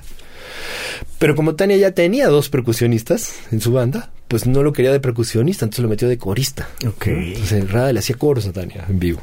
Este, y así vino aquí a México. Así consiguió también su visa, sus papeles y todo. Pero ya estando aquí, Pablo fue el que lo empezó a conectar con esta onda de las editoras musicales, porque Rada es un, un compositor, pues, o sea, hiper prolífico, se compone 10 canciones por día, entonces este tenía un chingo de rolas y entonces Pablo lo empezó a conectar con las editoras para que vendiera las canciones y cobrara, ¿no? Y, medio viviera de eso. Entonces el, el negro, a mí me tocó verlo, componerle canciones a Vicente Fernández, componerle canciones a Lorena Ochoa, ¿cómo se llama? Lorena ¿Herrera? Herrera, componerle canciones al vampiro canadiense, componerle canciones a cualquier género, lo que sea. ¿En serio? Llegaba con Pablo y le decía, a ver, una ranchera en do. Ran, ay, y le escribía toda la letra, pum, pum, pum, ya está, una para Se Vicente Fernández. Y luego le decía, a ver, ahora en re. Ran, ay, cántate, y pum, pum, pum, se tiraba otra. Así, en un ratito te componía cuatro o cinco rolas, pero Wow. buenísimas, con unas letras acá que decías, no manches, esa ranchera va a pegar. O sea, así. Qué grueso. Entonces, tremendo, me tocó verlo a hacer eso y yo decía, este cuate, pero no manches. Y encima no sabe nada de música. Nada. O sea, pero negro llegaba a los ensayos. Bueno, así, así lo conocí. Cuando Pablo estaba produciendo ese disco, que es un disco que nunca salió, que se llamaba, que, eh, se llamó Rada Factory, porque lo grabaron en Music Factory en Nueva York. Ajá. Pablo en ese momento tenía muy buena relación con Oscar López, el productor, este, y Oscar le financió eh, para que produjeran el disco en Nueva York. Fueron allá a grabar. Eh, grabó, grabó Steve Ferrone la batería, grabó Pino Paladino el bajo, grabó Pablo las guitarras, grabó la sección de metales de Phil Collins. este, o sea, eran músicos top, ¿no? Todo allá. Pero estando en Nueva York en esa grabación, el negro se encuentra en los mismos estudios donde estaba grabando, se encuentra a su compa de toda la vida, a Hugo, Fatoruso, que está grabando su disco Hugo. Entonces Hugo lo invita a grabar unas canciones, el negro termina cantando todo el disco de Hugo, y cuando Oscar López, el productor, se entera, le dice, tú no puedes ir a grabar ese disco, tú tienes firmado exclusividad conmigo. Se pelean y Oscar López le deja el disco en cajón. Congelado. Nunca salió ese disco. Es un disco increíble, el disco de Rada Factory. Pero bueno, en ese momento todavía no se habían peleado. Grabaron el disco y cuando llegó aquí y el disco estaba por salir, pues Pablo le armó la banda al negro para que presentara ese disco. Entonces, yo, yo no vivía en el DF, yo vivía aquí. Entonces yo fui a visitarlo a Pablo, lo conocí al negro, la verdad, y me volví a Guadalajara. Unas semanas después me habla Pablo y me dice, oye, te paso el dato. Me dice, el negro invitó de baterista al Duque, el baterista de los amantes de Lola. Hicimos una fecha con él, me dice, pero el Duque no puede hacer la gira, está ocupado y no puede. Así que Rada no tiene baterista. Y le digo, pero yo qué voy a hacer, pues yo vivo aquí y me tengo que llevar mi batería. ¿Y estabas tocando con alguien? yo estaba tocando con el personal. Con el Aquí. Este, y, y qué voy a hacer y me tengo que ir y tengo que llevar mi batería. Yo quejándome de todo, ¿no? Y entonces me dice él, mira, yo no te voy a solucionar la vida. Yo nomás te paso ese dato, ¿eh? o sea, Rada no tiene baterista, tú dale como quieras. Al día siguiente agarré mi bataca, me subí al camión y me fui y le toqué la puerta. Nero, aquí estoy. Yo soy tu baterista. me dice, ¿vas? ¿Ah, sí? Ah. ¿Y cuánto tiempo estuviste con él? Poquito, o sea, porque en realidad no tocamos mucho. Hicimos poquitas fechas, pero hicimos fechas muy grandes. O sea, yo la primera fecha que hice con él fue en el Centro Cultural de la Pirámide, que fue como para mostrar la banda. Este, y era un público casi puros uruguayos y argentinos tocamos un set como corto y así. Pero las siguientes dos fechas fue en el Palacio de los Deportes, una abriéndole a Sting y la otra abriéndole a UB40. Ay, cabrón. Entonces esas fueron las fechas grandes con el negro. Y después de eso, se peleó con López, el disco no salió. Este, la prensa en esos conciertos del Palacio de los Deportes le dio bien duro al negro, o sea, hablaron muy mal de él. ¿Cómo crees? pero era la costumbre de la prensa de, época, de esa época, ¿no? La banda abridora es una porquería, venimos a ver a Sting. Entonces, pues ese negro que estaba ahí cantando eso, ¿qué? Sting es el chido. Entonces el negro dijo, uh, se agüitó bien gacho. Dijo, uh, la prensa no le gusta. En ese momento, eh, Liz Hill trabajaba en la producción del Palacio y de Ocesa y tal. Y fue el momento en el que Carlos Santana estaba por salir la gira de Supernatural y todo esto. Y lo trajeron a México por primera vez. Y, y había un conecte ahí y le ofrecieron al negro abrirle la gira a Santana. Por lo menos la gira a Latinoamérica. Y enero dijo que no. ¿Por qué? Este, y yo, todos los que estábamos de la banda en ese momento era así como, ¿por qué? Le hubiéramos abierto a Santana y, y nunca nos dijo la verdadera, la verdadera razón, pero yo siento en esos años que, o viéndolo ahora un poquito en perspectiva, que él no se sentía tan cómodo con esa banda.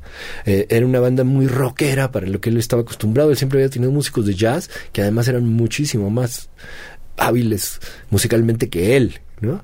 Él siempre me lo dijo, me dijo, es que yo siempre me rodeo de músicos mucho mejores que yo. Y en ese momento no, éramos más chavos y era una banda mucho más rocker y él estaba acostumbrado a músicos más dúctiles, ¿no? Que podían tocar mucho más, ¿no? Claro. Y como que se sintió que la banda no estaba al nivel y no quiso. Entonces, bueno, en realidad pocas fechas las que hiciste, tú seguiste con el personal, en realidad nunca, o sea, fue como, eran tus tiempos muertos. Fue, un poco? fue medio simultáneo, o sea, estábamos aquí por grabar ese disco y allá yo al mismo tiempo estaba haciendo esas fechas con negro, entonces venía, iba y así terminé grabando con el personal y haciendo después más fechas con el personal. Y el negro eventualmente en esos años, después de la pelea con López, em, se regresó, se regresó a Uruguay. Ajá. Y entonces ese disco del personal, cuando sale y todo el rollo, ¿cómo lo empiezan a promover? ¿Un montón? ¿Les tocó? No, un montón no. Este, pues eran como eran las promociones de esa época, con una disquera independiente, no teníamos presupuesto, no podíamos hacer un videoclip, no podíamos payolear la radio ni hacer nada de radio, las radios independientes, universitarias. Exacto. Y, y así, entonces pues realmente no pasó gran cosa, pero sí tocamos en el DF, eh, en esa época íbamos bastante y nos iba muy bien. Tocábamos mucho en Rockstock, en Rocotitlán, en La Diabla, en esos lugares. Llegamos a tocar en el Circo Volador y en esos lugares. Y la presentación del disco se hizo en el CNA, en el Centro Cultural, en el Centro Nacional de las Artes, Ajá. en el patio grande. Eh, tuvimos mucho, mucho problema, ¿sabes? Tanto con, con el trato con Modesto, como con el sonido. Ese día nos falló el sonido, se nos fue el audio. Este, tuvimos mucha bronca en ese concierto, pero nos pasó una cosa curiosa. Estábamos armando el escenario, probando sonido, y el, todo el lugar estaba vacío. Vacío, vacío, vacío todo. Y nosotros decíamos, híjole, no hay ni nadie a vernos, ¿no? Es un conciertazo, una superproducción, un escenario gigante, nos habíamos gastado un lanonón y no iba a venir nadie. Y cuando por ahí ya llevábamos un rato de prueba y ya casi estaba todo listo y ya estábamos así como resignados de que, bueno, pues vamos a tocar para tres, cuatro gentes, llega un cuate corriendo y nos dice, ¿ya puedo abrir? Y nosotros, ¿ya puedo abrir qué? La puerta. Dice, porque la gente está allá afuera desde hace un rato y ya están todos asoleados y nosotros, ¿cuál puerta? Entonces es que la gente está allá afuera y nos abre la puerta, hijo. Y abre la puerta y ¡buah! se llena todo el patio. Wow. Unas 10 mil personas. Y nos decía, ah, la gente estaba allá afuera, los tenían, a- o sea, no los querían dejar pasar a la prueba y los tenían allá. Ah, Entonces, súper curioso porque sí, sí fue muchísima gente. Y digo, con un bronconón de audio y no sonaba nada. Y... En, to- en todo ese tiempo, con, en este, en esta nueva etapa del personal, obviamente tocaban los éxitos de antes, el, Sí, tocábamos todo. del No Me Hallo y eso. Sí. to- tocaban todo, lo nuevo, lo anterior. Sí, porque en realidad si tocáramos solo No Me Hallo, pues nomás eran ocho canciones. Este, no te alcanzaba sí. ni para un show. Exactamente, a menos de Este- que las versionaras y las Sí. alargaras y así. No, tocábamos como 15 rolas, 16, unos así en esa época. Por ahí. Ajá. ¿En, en qué momento entras a Rostros? ¿Fue antes de, de esto de que me estás hablando ahorita del personal? Sí, fue antes del personal, antes de Rada. Este, mm, primero conocí al Bola, como te digo, ahí con Cipriano y a Waldo. Eh, después conocí a Andrés Franco en la casa de Bola y así, y a Cala. Y eh, por otras cuestiones, no sé si te acuerdas, en esos años estaba en Plaza Arboledas la tienda Valley Arts Guitar. Ah, claro. El dueño de esa tienda era Roberto Vidal, eh, guitarrista, que, que ahorita vive en Estados Unidos. Y Roberto, pues, bueno, él tenía el contacto, pues, con Steve Lukather y todo esto, ¿no? Porque la, fábrica Valley Arts tenía que ver con, con Lukather. Entonces él tenía ese contacto y por eso abrió la tienda aquí. Y armó una banda, él en la tienda, con otros músicos que, que él conocía. Entonces tenía un guitarrista gringo, no me acuerdo su nombre. Eh, el bajista era Polo Ramírez, el bajista de la, de la orquesta, de la filarmónica, y, y este, pero tocando bajo eléctrico, y no tenía baterista.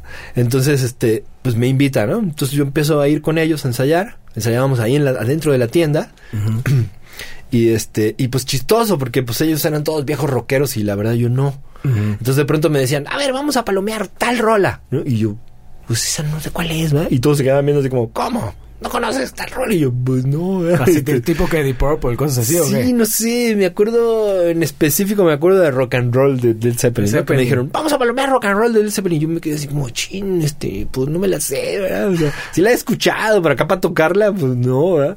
O sea, yo, yo escuchaba música pues más nueva y de otro tipo, en fin. Claro. Digo, después sí pude, ¿no? Todas esas cosas, pero en esa época no tenía tanta experiencia. Y este, total, ensayé dos, tres veces con, con esa banda y tocamos en una fiesta privada, no me acuerdo qué, era cumpleaños de alguien, en Ciudad del Sol, en una casa de estas grandes de Ciudad del Sol. Y en esa fiesta estaba Cala. Entonces estamos tocando ahí en la fiesta y cuando terminamos, llega Cala y me dice, a ver, tú tocas la batería, sí, sí, sí, pásame tu teléfono. Bueno, se lo paso y al día siguiente me habla. Oye, habla Cala, ¿no te interesaría entrar a la banda?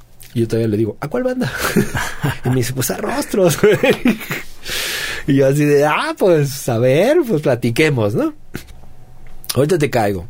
Llega a mi casa y me dice también una cosa que se me quedó bien grabada y que le, y que le admiro mucho a Cali y se lo agradezco. Me dijo, mira, podemos estar 20 horas y muchos días hablando del concepto de la banda, el sonido que queremos y la, la, la. Bueno, vamos a la sala de ensayo y tocamos un rato. Y yo dije, sí, güey, así es. qué concepto ni qué nada. Vamos a tocar, ¿no? Y ahí, pues, ahí se ve cómo está la cosa. Ok. Entonces, pues así fue. Me va a la sala de ensayo y empezamos a ensayar y tal. ¿no? Este, así entre yo ¿Tú rostros. te conocías ya las rolas o no? Solo abre tu corazón. Eh, estoy harto de ver. Las que sonaban en el radio en ese momento. Ajá. Que eran las de Abre tu corazón. Eran como tres rolas nomás. Y el final. El final no estaba en ese disco, era anterior. Sí, era Este, anterior, pero ya la, ya la tocaban, ¿no? Yo no la había escuchado en el radio. En ese momento como que la promoción era sobre el disco Abre tu corazón y solo sonaban tres rolas, ¿no? Que era, era esta Tiempo de cambiar. eh, Abre tu corazón, que de hecho creo que fue el primer sencillo, y, y después sonaba el rapto, ¿no? Hazme caso en mis brazos. Claro. Esas rolas son las que sonaban en el radio. Entonces, esas sí las conocía, ¿no? Pero después, bueno, me dieron el disco, lo estudié, después me dieron el otro disco, lo estudié, aprendí las rolas y tocamos. En esa época, Rostros no tenía guitarrista. Arturo se habían, se habían peleado con, con Cale, Arturo se había salido. Sí. Entonces no había guitarrista en la banda cuando yo entré. Este, era Pancho Toyos en el bajo, Andrés Franco en los teclados y Cala. Este, cuando empezamos a ensayar, Cala llega al segundo ensayo y dice, conocí un guitarrista increíble, este, lo voy a traer, nomás que vive en la Ciudad de México. Pues ¿quién es? Pablo Novoa. ¿no? es el productor de Los Amantes de Lola. Ah, pues órale. Y lo trae. Entonces ahí es que tú conociste a Así Pablo. conocí a Pablo. Ah, ok. Sí, me lo presentó Cala. Y entonces Pablo llega, ¿no? Morote oro con las greñas hasta acá, ¿no? Con una guitarra que todo el mundo decía, esa guitarra, ¿qué pido? En una guitarra hecha por el Luthier Carvajal, ¿no? Entonces, claro, una guitarra que no se parecía a ninguna. Con un Marshall así, con un ampli soldano, que nadie, yo nunca había visto un ampli soldano. Y llega y le pone así y hace, ¡guau! Y todo el mundo dijo, ¡hostia! Ahora sí, ¿verdad? Este sí es un guitarrista. Tocaba bien duro y tenía, o sea, un, un approach, como le dicen, del instrumento que aquí no se había visto. O sea, eso sí es muy argentino, ¿no? Es una forma de tocar que allá sí existe desde hace mucho y aquí no tanto. O sea, aquí hay pocos guitarristas que tocan así. Sí. Entonces, bueno, fue asombroso, ¿verdad? La primera vez, wow. Y yo conecté inmediatamente con Pablo, ¿verdad? Que quizá porque los dos éramos argentinos, teníamos muchas cosas en común de la música que escuchábamos y tal. Y inmediatamente yo conecté con él y pues quedamos después amigos mucho tiempo. Este, pero así entre yo rostros.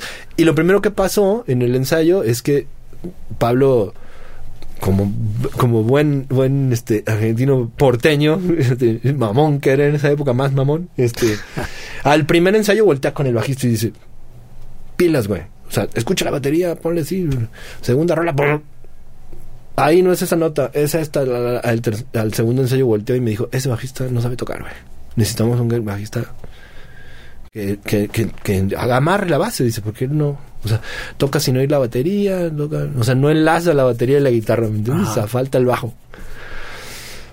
Y entonces pues yo sugerí a César Aguirre, que lo conocía en esa época, y dije, este, ¿no? Y así lo met- yo lo metí a César. El gran César Aguirre, saludos Sí. también, gran amigo, excelente bajista. Sí, y así tocamos mucho, mucho tiempo. Tocamos eh, ahí sí como más de un año, yo creo, ¿no? Con Rostros. Yo no grabé nada con Rostros, pero sí tocamos toda la gira de Abre tu Corazón, porque en realidad fue el momento en el que ese disco se editó en CD. Ujú. Este, pasaba esto, ¿no? O sea, el, el disco Abre tu Corazón era un vinil con cassette y vinilo. Y este, cuando empezaron a salir los CDs, salió esta colección, o sea, Rostros estaba firmado en EMI, y salió la colección de EMI de músicos, poetas y locos. Sí. Y en esa colección metieron a rostros. Sí. Metieron muy poquitas bandas mexicanas. Y este. Y resultaba que en el CD, al cambio de formato, ¿no? ya saben, los discos de vinilo le cabían 20 minutos por lado. Ajá. Entonces eran máximo de 45 minutos los discos. Pero el CD le cabían 70 minutos. Entonces, este, cuando hicieron el CD, metieron los dos discos en uno. Juntos. Entonces en el disco de músicos, poetas y locos de rostros es disparado y abre tu corazón completos. Sí, claro. Creo Pues que le falta una rola a todo yo ese lo, yo ese lo tenía. Por tan- eso es que te conocías a todos rostros en, de claro, una. en un, en un solo disco, ¿no? Pero eso cuando salió en CD. Sí. Este, y esa, digamos, mi, mi disque gira fue ese momento, ¿no? Cuando yo estaba.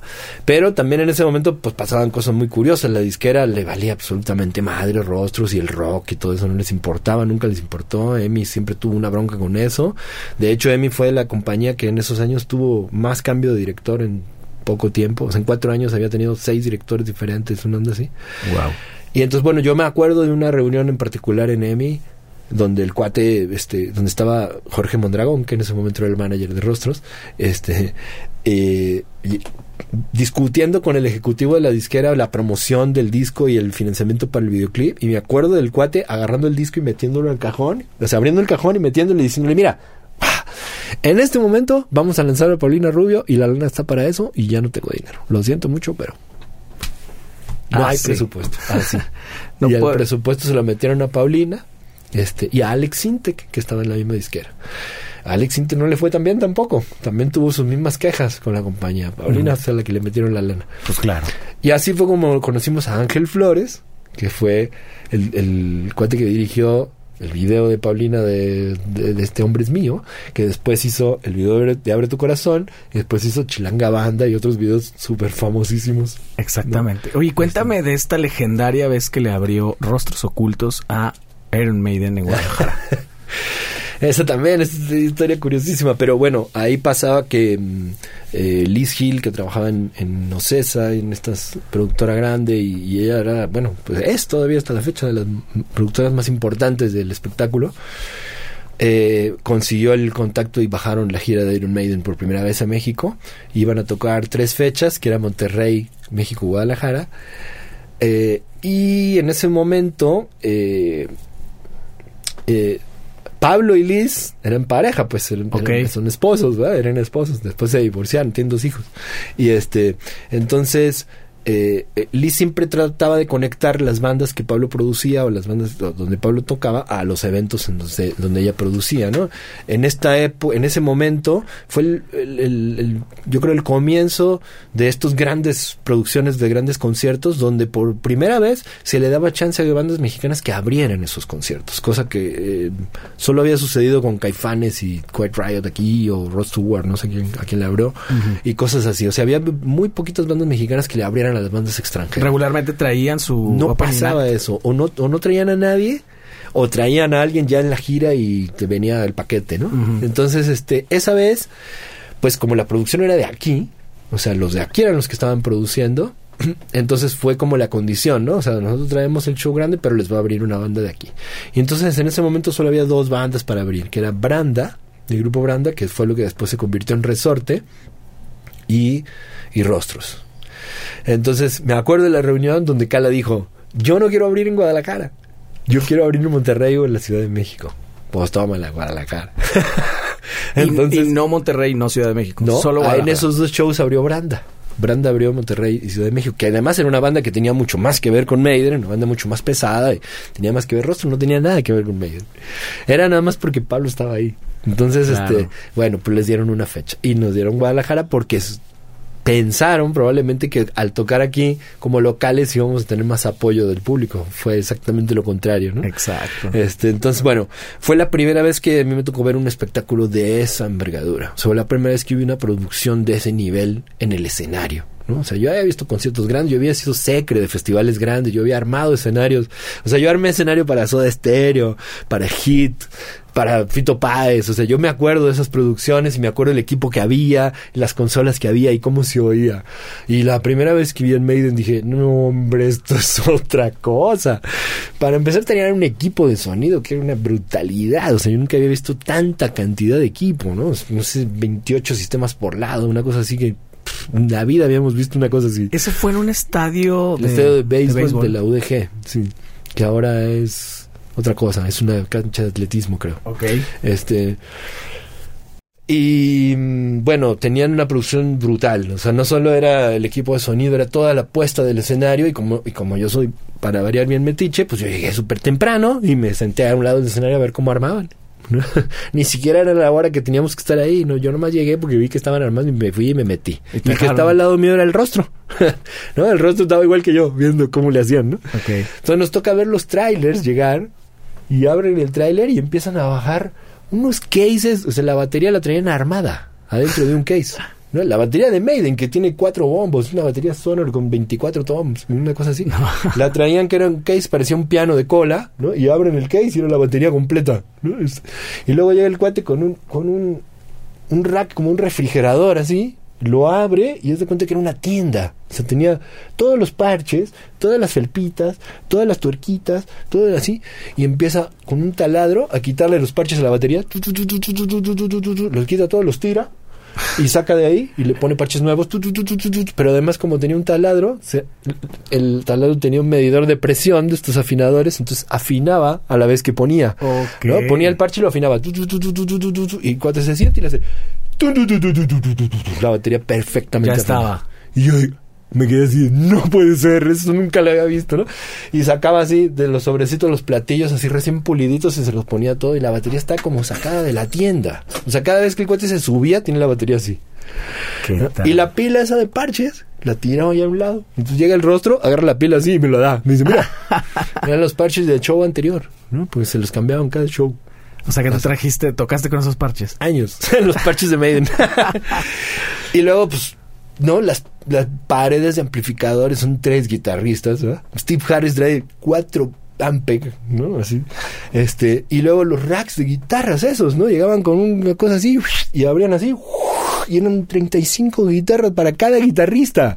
Y yo decía, no puede ser esto, nunca habíamos visto eso. No, no. Entonces, brutal. más allá de Disneyland. Sí, sí, sí, yo estaba pasmado, o sea, estábamos viendo eso y, luego estábamos comiendo acá atrás del escenario en los camerinos y empezamos a oír. Dijimos, ya están tocando, no manches. Y salimos corriendo a ver y no, eran los technicians que estaban probando. Sonaba Sonaba bien, igualito, tributo. brutal. Entonces estaban así de, ah, ni siquiera probaban sonido, ah, qué onda. Y así, o sea, todo, todo fue asombroso. Hasta el momento en que nos subimos. claro, ahí pasaban varias cosas. Primero, pues estos shows internacionales tienen, tienen, o sea, ellos tienen contratos que te especifican todo, ¿no? Como buenos ingleses. Entonces, este, em, específicamente en el contrato viene que tú tienes que sonar 25% más bajo que lo demás, ¿no? Entonces llega el ingeniero y le baja la consola al máster y te pone una cinta hasta aquí, ¿no? No le puedes subir de ahí. Ajá. Y llega el ingeniero de luces y apaga la mitad del escenario y te dice, nomás esto. ¿No? Y nomás puedes prender las luces de adelante, pero no puedes prender todo. Entonces te dicen, ah, sí, así suenas tú.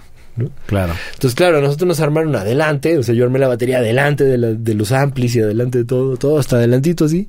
Tocamos ahí, y luego sacamos todo y ya tienen el escenario ellos, ¿no? Pero claro, pues salimos a tocar y ¡fum, fum, fum! nos empezaron a aventar que monedas, elotes, botellas, monedas, escupir, todo, ¿no? Y pues ya sabíamos que iba a ser medio así, ¿no? Pero pues salimos medio... Habíamos ensayado un show como particularmente más más rockero, ¿no? Habíamos hecho unas versiones un poquito más pesadas de las rolas y tal, pero al final de cuentas íbamos a tocar cinco o seis rolas. Pues eran los puros hits, ¿no? Pero además eran reconocidos aquí en, Guadalajara, o sea, la gente sabía quiénes eran. La que estaba sonando en el radio en ese momento. Y conocían, yo creo que prácticamente fue por adelantado de que nada, es Rostros. Es Rostros, pero eso es lo típico de aquí. Sí. No importa quién hubiera sido, ¿eh? Si hubiera sido Maná era lo mismo. Sí, no, pues sí, si en el tiempo yo no creo que no, no existía Cuca todavía. Si hubiera sido sedición era lo mismo. Ah, claro. Les hubieran aventado, o sea, no importaba el género que tocaban, sino que era una banda de aquí. ¿Cómo? También un poco un poco más la época que como que eras rocker, eres rocker, ¿no? No podías escuchar otras cosas. Ahora que se da en los festivales, que de repente meten a Los Ángeles. Se me hace muy loco eso. Está cabrón, eso cómo lo no lo veías antes, pero ni. Para nada. No, no solo no lo veía, me parecía, incluso para los mismos promotores o productores, era algo que jamás no se atreverían a hacer. Ah, exactamente. Porque era un riesgo, o sea, un riesgo para la seguridad. O sea, a mí me ha tocado estar en festivales en Argentina, que, el, que allá el público es mucho más fanático. Sí. En el que salía Miguel Mateos, por ejemplo, antes que La Torre, que era una banda mucho más pesada, y le aventaban de todo. O sea, no, no podía tocar dos canciones. A la segunda canción se tenía que bajar porque era una lluvia de cosas al escenario. O sea, era, te tienes que bajar porque te van a matar. Entonces, este, eso aquí no, o sea, sí había un fanatismo, pero no llegaba a ese extremo, ¿no? Y a pesar de que nos aventaron cosas y tal, la gente se le aguantó. Y también Cala, ahí sí se lo reconozco, es un gran showman, es un gran conductor del show, él sabe qué hacer y este y lo hizo muy bien. O sea, salió y a ver, hijos, y se les puso el brinco, ¿no? Y la gente primero le aventaron de todo y a la segunda canción salió con una bandera mexicana. Y claro, se los ganó. Y la gente se cayó, ¿no? Entonces fue así como, ah, Y algo dijo de que, a ver, no sean malinchistas, no sé qué. Y nos dejaron de aventar cosas. Entonces, bueno, pasó, digamos. La verdad es que no tengo un recuerdo así muy vívido de eso, pero sí me acuerdo de esas cosas. Me acuerdo mucho de la producción del show que me asombró. Pero finalmente para ustedes, pues, o sea, sí, sí fue un aprendizaje importante y sobre todo una prueba superada cabrona, ¿no? Sí, sí, sí, sí. Y te digo, eh, hay escenas de ese show en el video de Abre tu corazón. Sí, me decías eso, claro. Que es el famoso video este que te digo, de, filmado por Ángel Flores que eh, él, él viajó con nosotros de México para acá, este filmó ahí camerinos y cosas, filmó un poco el show y después al día siguiente filmó unas escenas con Cala en el Roxy, que es la mayor parte del video está filmado ahí. Después editó el video y después hubo un pleito porque la disquera no se lo quiso pagar. No le quisieron pagar el video, entonces Ángel no lo soltó. No lo soltó. Dijo, pues no, pues entonces no me lo van a pagar, pues no lo ponemos, ¿no? Entonces no salió ese video. Sea, ¿Y nunca debió, salió? debió haber salido en Telehit y eso en ese momento y no salió. ¿Y nunca salió?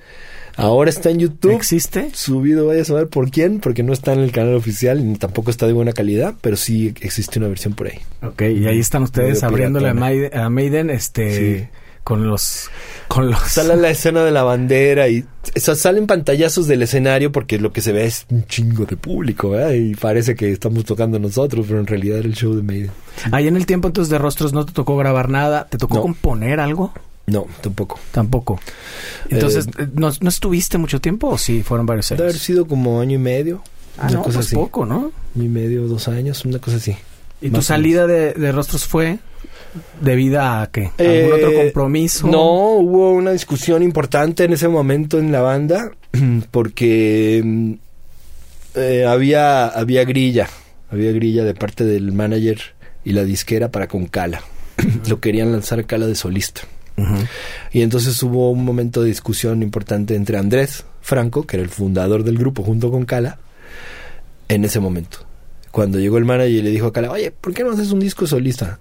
¿O por qué no nos empezamos a presentar como Cala y sus rostros ocultos? Y entonces Andrés levantó la mano y dijo, a ver, Rostros Ocultos es una banda. Cala y sus rostros ocultos no. Eso es un solista.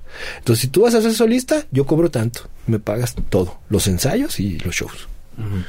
Si vamos a hacer una banda, compartimos todo, ¿no? O sea, tanto el esfuerzo como la ganancia. Pero si tú vas a ser solista, entonces yo soy músico de sesión y entonces cobro tanto. ¿no? Y cuando todos vimos a Andrés que se pone, ponía en esa postura, que él era fundador junto con Cala, pues todos los demás dijimos, tiene razón Andrés. Se alinearon. Sí, y entonces, pues ahí en realidad se deshizo la banda. Fue el momento en el que Cala se fue a grabar su disco de, De solista. Huevos y Cajeta, exacto. Ajá. Y este, y la banda se deshizo y después se volvió a armar, este, con otra formación, porque después de mí entró el Vaca, Eh, después de Andrés entró César Gudiño en los teclados, después de Pablo entró Huicho en la guitarra. Eh, César fue el único que se quedó a la siguiente formación, Sí. un tiempo más. Y después ya volvió a cambiar la formación y volvió Arturo. Sí. Entonces ya después, digamos que volvió a su formación original, nomás con Poncho en el bajo, ¿no? Pero este, pero quedó el trío Con bola. eh, con Bola, Ahora. Cala y Arturo. Exacto, sí. Ahí lo enlazo con ya con la charla que tuve con, con Arturo. Exacto. ¿Y de, de ahí a dónde te pasaste? De rostros, pues ya al personal. Al personal. Este, a- a- pues ya tocaba con Enciso. Fue el momento en que grabamos, ¿no? Grabamos con Enciso el, el disco de Los Cuentos del Miedo. Este, tocamos también bastante en esa época. Em, pues ese disco, César Aguirre es el bajista, otra vez. Bien. Estábamos tocando mucho en esa época. Y el vampiro es el guitarrista. Ok. ¿no? Marcos García en los teclados. Mm. Traes una super playera de un reconocido, reconocido bajista que además ya estuvo sentado en ese sillón. Sí. Carlos Avilés. ¿Cuál, ¿Cuál fue tu participación con él en, en este disco, en este proyecto? Sí, a Carlos yo lo conocí pues con Cuca hace muchos años en alternando por ahí en el Roxy, fiestas y así, así los conocí a todos y, y pues siempre nos hemos llevado muy bien, pero pero nunca habíamos tocado juntos hasta por ahí en algún momento con Oscar Fuentes. Este, con Oscar es cuando empezamos en realidad a tocar juntos porque Oscar nos convocaba por diferentes razones, ¿no? Una vez porque no tenía baterista, otra vez porque quería un acústico, otra vez X, ¿no? Y así. Eh, nos, nos, nos- de hecho, creo que nos conocimos en La Peña. me Ah, hace, ¿sí? Con Carlos y con Oscar. Y, pero después nos seguimos viendo ya desde años con Cuca, Ca- Oscar como solista y tal. Y en este momento, o sea, en el momento de esta playera fue porque Carlos estaba por grabar su primer disco de Avilés y Extraños, que se llama El Infierno, si el infierno existiera. Sí.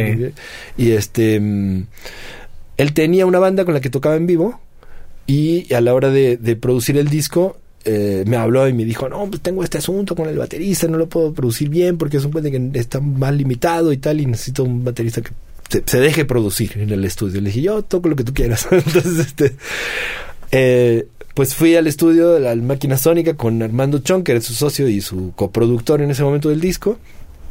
Y grabé todas las baterías, pero también le propuse, y, un poco también por sugerencia de Chong, esto de hacer eh, también las percusiones del disco, pero no como un percusionista, sino percusiones hechas con, con latas, ruidos y juguetes y cadenas y botecitos y acá, ¿no?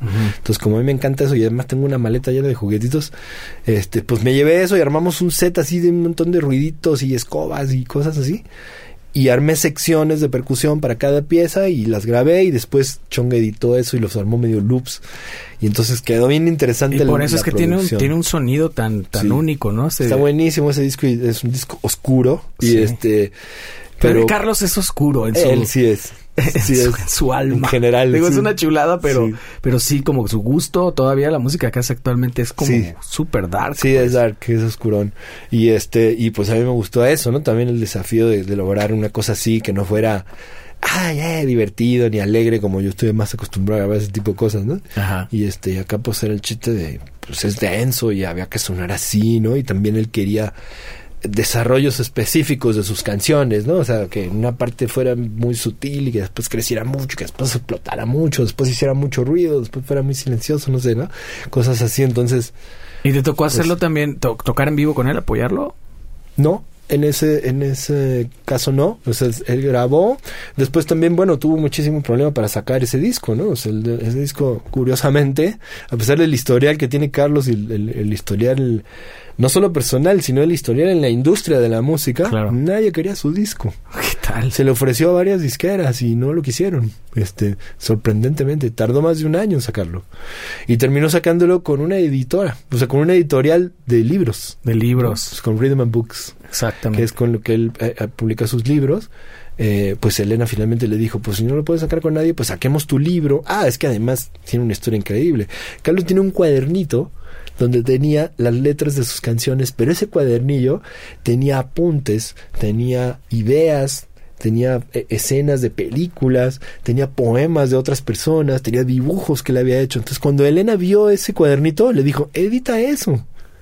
¿Qué disco ni qué nada? Edita tu cuadernillo como libro. ¿no? Y entonces Carlos dijo, no, pero es que el disco, y al final Elena le dijo, vamos a editar las dos cosas. O sea, vamos a editar el cuadernito con el disco. Y así fue. Entonces la edición está increíble, la verdad quedó padrísimo. Sí. Pero no es un disco ni, ni muy comercial, ni, ni muy circulado, tal vez por eso, porque no salió como en el circuito discográfico, sino como en el circuito literario, ¿no? ¿Y, en qué momento entra la docencia? E, esta parte de la que además has dado esbozos de que, en muchas cosas, pues, sobre todo por tu acercamiento a la educación musical que tuviste particularmente o personalmente, y, y, entiendo que has tenido esbozos de, de no estar de acuerdo en muchas cosas, que probablemente las compartimos. Sí, claro. Este.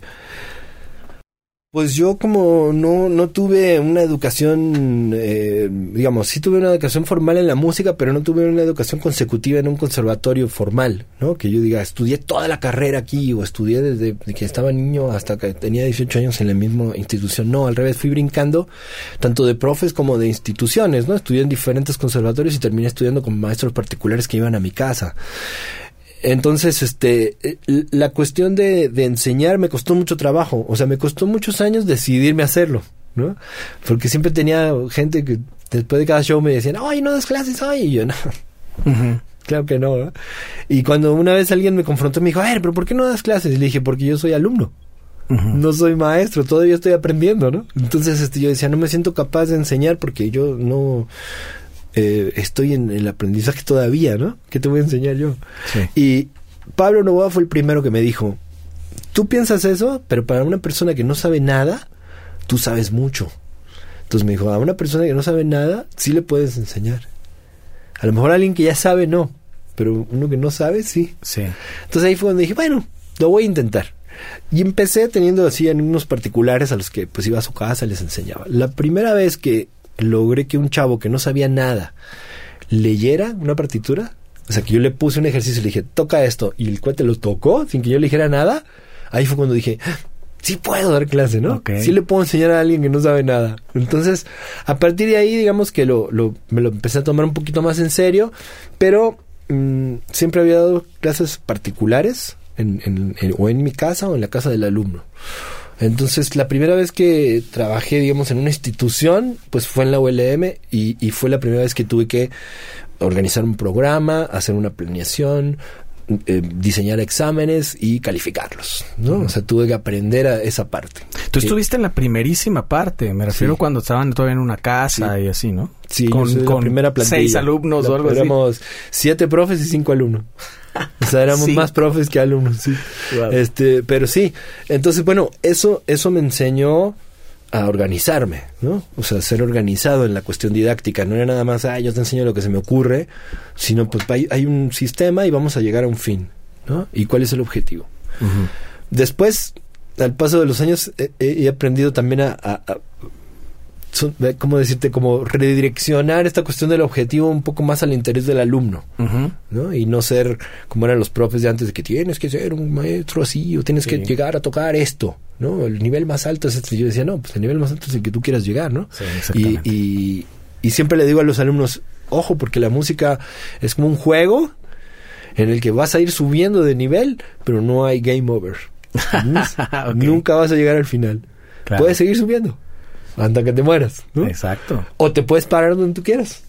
Pero si quieres seguir, sí hay, ¿no? ¿Para dónde? ¿Y te costó trabajo este rollo como de, por, por lo que me has contado de tu historia, creo que no te había tocado como un trabajo, un empleo, más que habías estado tocando muchísimo, pero Sí. un empleo así con horarios tal, y este rollo de la escuela ya comenzaba a hacer eso. Sí. Y empieza luego a mermar un poco porque tocaste tal vez un día, un día antes y ahora todavía tienes una clase a las 8 de la mañana y necesitas el cerebro. Sí, Eh, eh, eso me pasó un poco antes cuando, cuando nació mi hija. Este fue cuando empecé a cambiar mis horarios. Yo durante muchos, muchos años fui típico horario de músico. Me acostaba a 3, 4 de la mañana, me levantaba a 11, 12 del día. Durante muchos años. Cuando nació mi hija, pues Sí, ya me te- levantaba a 3, 4, 7, 9 de la mañana. O sea, a cualquier hora, ¿no? Y entonces ya después a la hora de escuelas y tal, pues era fuerza 6, 7 de la mañana tenía que estar despierto, ¿no? Entonces, sin importar si yo me había acostado a la 1 o a las 4, a las 6 me levantaba, ¿no? Entonces, cambié mi horario y también cambié mis rutinas. Y lo, empecé a hacer de otra manera para estar lúcido, ¿no? Porque si no, Sí. Está siempre bien dormido. Pero sí, eh, siempre he sido muy organizado y me gusta planear y no me gusta llegar en frío así de que, a ver, ¿qué se me ocurre ahorita? Siempre trato de pensar qué voy a hacer en la clase porque si no, este, pues ya me ha tocado varias veces que te agarran en curva los alumnos, ¿no? Llegan y te preguntan algo y tú dices, sí, no tengo idea. Claro. Entonces, pues, como que sí trato de tener un, un objetivo claro, ¿no? Y, mu- y mucho también fue, o digo, también por comentarios de mucha gente que tomó clase contigo, es que también contextualizabas mucho y tenía que ver, porque también diste clase de ensamble, no solamente de batería, que, o sea, que tuviera que ver con la canción. Mucho tal vez lo que aprendiste a lo largo de los años con la producción y esto, ¿no? Exacto. Eso es algo que se olvida mucho en la enseñanza musical y es lo que hace que lo puedan conectar los músicos, ¿no? O sea, tanto con otros músicos como con el público, ¿no? Esta onda de que, ay, yo toco bien chingón. Pues sí, pero. ¿qué transmites? ¿Qué estás diciendo? ¿Qué estás diciendo? ¿No? ¿Y para qué tocas muy chingón? ¿Para Exactamente. tocar solo? ¿Para tocar con alguien? ¿Para mostrarle a los demás que eres un chingón? ¿O qué? ¿No? Entonces, este, el fin se me hace muy importante. Y entonces yo siempre insisto y, hay ciertas cosas que mis alumnos deben estar hasta acá de oírlas, pero que siempre se los digo, ¿no? Siempre la primera clase con un baterista siempre le digo, mira, te sientas así, agarras las baquetas así, la técnica es así, pero hay dos cosas que tú tienes que saber. Una, nunca vas a ser solista. Dos, siempre vas a tocar en grupo. Son dos cosas que como baterista tienes que saber desde el primer día. Porque si tú crees que vas a ser solista, estás perdido. Sí. Porque nunca vas a ser solista, ¿no? Y tengo, he tenido chavos que me dicen, no, claro que sí. Y les digo, a ver, dime uno. No, Phil Collins. Le digo, Phil Collins es cantante y compositor. Pero en el show, le digo, ¿a poco toca el solo la batería? No, ¿verdad? Trae una banda. Ah, pues sí es cierto. A ver, dime uno. Ah, y me dicen tres o cuatro y siempre les digo, no tocan solos. ¿Dónde has visto un concierto de un baterista? Solo. Exacto. Así como de un pianista o un guitarrista, ¿no? No hay, porque no puedes, es aburridísimo ver un baterista solo. Entonces, Sí.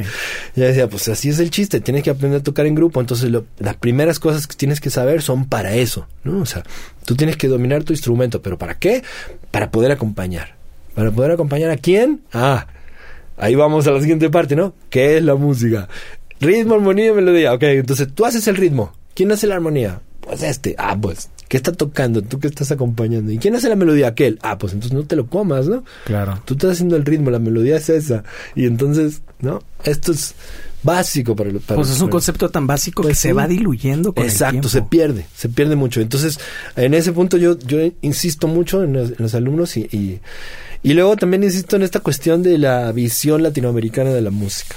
Yo soy un gran este o sea, impulsor de eso, ¿no? O sea, no podemos aprender eh, música ni pensar que nosotros somos como los gringos, como es la industria internacional. No es así.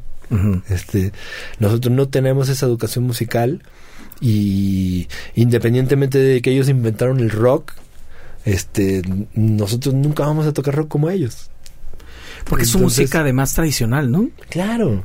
Y, y, y tiene su historia, ¿no? Y aquí tenemos otra, ¿no? Lo que hablábamos hace rato, o sea, la historia de la música latinoamericana no se parece en nada a esa. Es mucho más atrabancada y, y arrevesada y enroscada y más difícil. Y tiene un contexto histórico, social, político Claro. que no se parecen nada a los gringos. Yo me acuerdo de tener grandes pláticas con el maestro Carvajal, un luthier que, que fabricaba guitarras y bajos increíbles.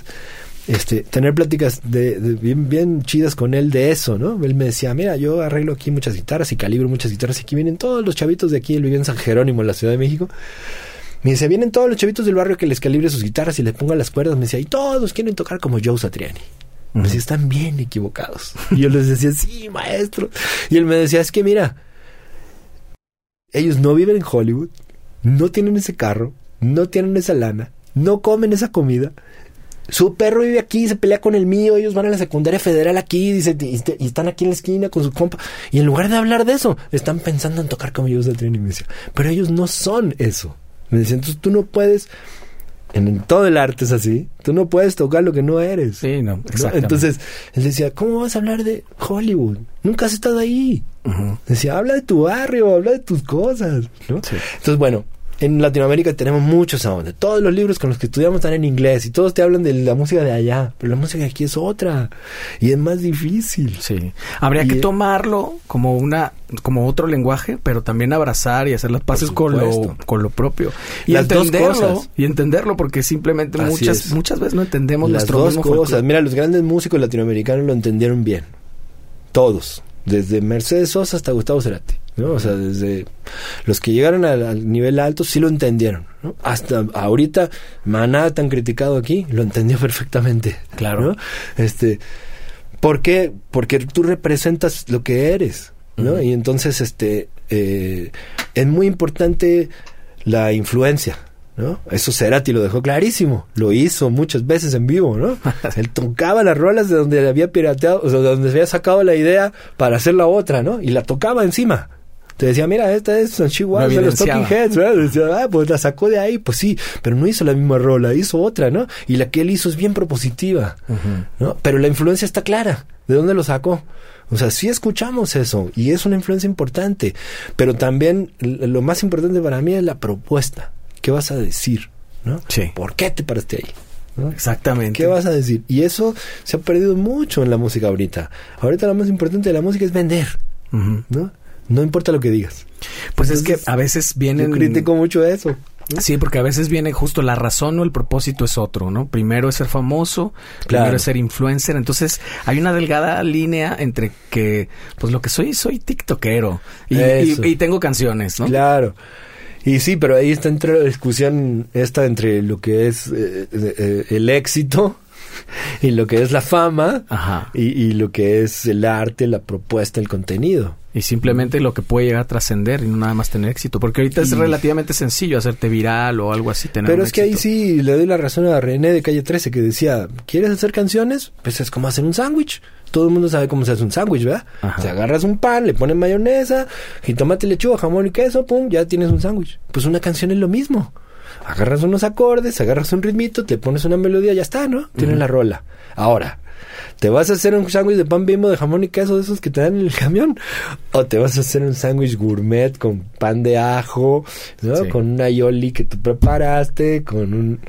¿ah? O sea, hay niveles. Claro. Entonces, pues sí. Y sirve para cosas Y diferentes. puedes hacerte un sándwich cualquiera o te puedes hacer un platillo que es una obra de arte. Ajá, Ah, exactamente. pues lo mismo pasa con la música. Puedes hacer una rolita X para, que, para un comercial. ¿no? Y también puedes hacer una rola que te tiene una historia, que tenga un contenido y que tenga un fin, ¿no? Diga algo, tenga un mensaje. Entonces, bueno, yo extraño mucho. El otro día leí una entrevista con, con Trent Reznor, donde anunciaba como el final de Nine Inch Nails por esta razón, ¿no? Y él decía, es que no, ya a nadie le interesa la música. Este, la razón por la que el grupo ya no va a existir es porque a nadie le importa. Este, porque lo que extrañamos de la música es la importancia que tenía. ¿no? Eh, eh, antes la música era importante, lo que decíamos de comprar un disco, ¿no? Te juntabas la lana y ibas a comprar un disco y se sentabas y lo oías. Ahora la- eh, eh, ese era el objetivo, ¿no? O sea, el objetivo final, el fin de la música era que tú lo escucharas, te sentaras y lo oyeras. Claro. ¿no? Ahora el fin de la música es otro. Venderte otra el- cosa. el- el- la música es, es Es un medio. medio para venderte otra cosa. ¿no? Es la música, ¿Compartes esa opinión? es la música del comercial, es la música de fondo, es la música para bailar, es la música para la fiesta, es la música, pero nadie se sienta a escuchar Es, disco. es un accesorio. ¿Compartes esa opinión? Sí, y me parece bien triste. es, es bien gacho para la industria y más gacho todavía para los compositores. ¿no? O sea, el hecho de que tu obra no tenga ningún ninguna repercusión, ¿no? que sea pasajero. Y que sea tan pasajero como que de una semana a otra ya. Claro. O sea, pones la rola ahorita y si en una semana no tienes 10 millones de visitas, después ya pasa totalmente desapercibido. ¿Qué tanto estás consciente o qué tanto buscas música nueva, local o nacional o del mundo? No demasiado, porque no soy así muy, muy tan melómano de estar oyendo cosas nuevas, nuevas todo el tiempo, no. En general, escucho lo que ya me gusta, este, hay ciertas cosas a las que recurro invariablemente, hay, hay discos y, y autores que los escucho muy seguido, este, o sea, hay discos personales que, que, que yo escucho Todo el tiempo. cada mes. Ajá. O sea, clics modernos de Charlie García desde que salió hasta la fecha, por lo menos un día al mes lo pongo. Ok. Este, Y encuentras cosas diferentes, por ¿no? supuesto. O sea, siguen los he estudiado, no tienes idea. O sea, lo he desglosado por completo. Las rítmicas de la TR. Los discos de Spinetta los escucho siempre. Sí, O sea, culpable también. Toda su discografía. Pero además agarro por épocas, ¿no? Hay épocas que digo, ahora vamos escuchando más pescado rabioso. ¿no? Que es muchísimo. Ahora nada más voy a escuchar Jade, ¿no? Y No, ahora nada más voy a no, escuchar este disco. Pero además no te lo acabas, no, me te alcanza. No me lo acabo. Hay discos que todavía los tengo que estudiar, pero la mayoría me los sé de memoria. Y este, y, y después voy descubriendo sonidos o cosas que me sorprenden, ¿no? Entonces, ahorita me sorprende, eh, eh, digamos, las fusiones, la- eh, las fusiones con música latinoamericana, con lo que tiene más folclore, es lo que me gusta más. Entonces, por ejemplo, me gusta la música de Cuba nueva, me gusta mucho la música de Colombia, lo que están haciendo ahorita, me gusta mucho Sistema Solar, este, Chucky Town, eh, me gustan esas bandas. Bomba Stereo más al principio, que ahorita están un poco más pop, pero también me gusta Sí. ese tipo de fusiones, ¿no? Champeta, cumbia, rock, mezclado, esa onda me encanta. Que fue, que fue gran influencia para tu... No sé si es tu más reciente o tu último proyecto que es Afrodisíacos. Sí, totalmente. Afrodisíaco lo que hacemos es tiramos todo ahí.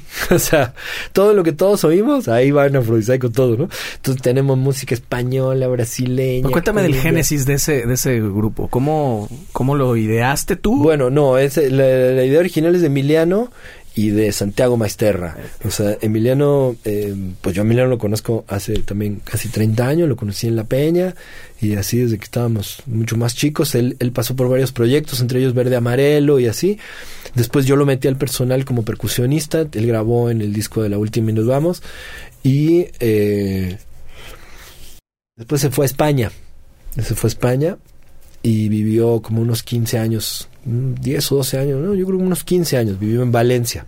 Entonces, pues allá, ya sabes, cuando tú vas, cuando tú te cambias de país, pues ya es un rollo, pero además cuando llegas a un lugar como de este tipo, digamos que te cambiaste de continente, este, Sí.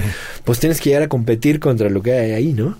Y en España hay unos percusionistas increíbles, porque está lleno de africanos, ¿no? Entonces tocan brutal. Y Mm. entonces, pues competir contra eso, para él como mexicano, decía, pues tú, mexicanito, pues tú que tocas, ¿verdad? Sí. Entonces, pues se tuvo que poner al tiro. Entonces aprendió un montón y empezó a tocar mucho más pro y tal. Cuando volvió de España, se juntó con Santiago Maesterra, que también tiene familia en España y tiene mucha conexión con la música flamenca y eso, y armaron este grupo como para empezar a palomear cosas y hacer. Lo primero que hicieron fue una especie de maqueta que terminó siendo el primer disco, este, que eran puras fusiones de cosas instrumentales, ¿no? Entonces era pues el merengue cherry y el festejo son y el ritmo latinoamericano mezclados y cosas así. Cuando después se presentaron para una beca y ganaron esa beca para grabar el segundo disco y ahí fue cuando me invitaron a mí a grabar las baterías porque ya era un disco con más producción y había lana para el estudio y tal, entonces eh, hay varios invitados en ese disco también toca César Aguirre también toca Eliud este en fin un montón de invitados Clemil Colosano qué sé yo. Y pues yo grabé las baterías las, las pocas que hay yo las grabé. Y entonces después cuando cuando tocaban en vivo y ya tenían que hacer shows más grandes pues yo iba también de invitado y así empecé a, ir con la banda.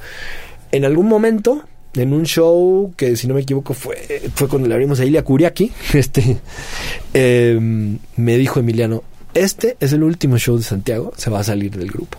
Me dice, necesito un guitarrista cantante este, que le pueda entrar a la banda. Y pues yo le recomendé a Héctor Atram, que en ese momento era mi alumno. Entonces, ¿Lo conociste en la ULM? En la ULM.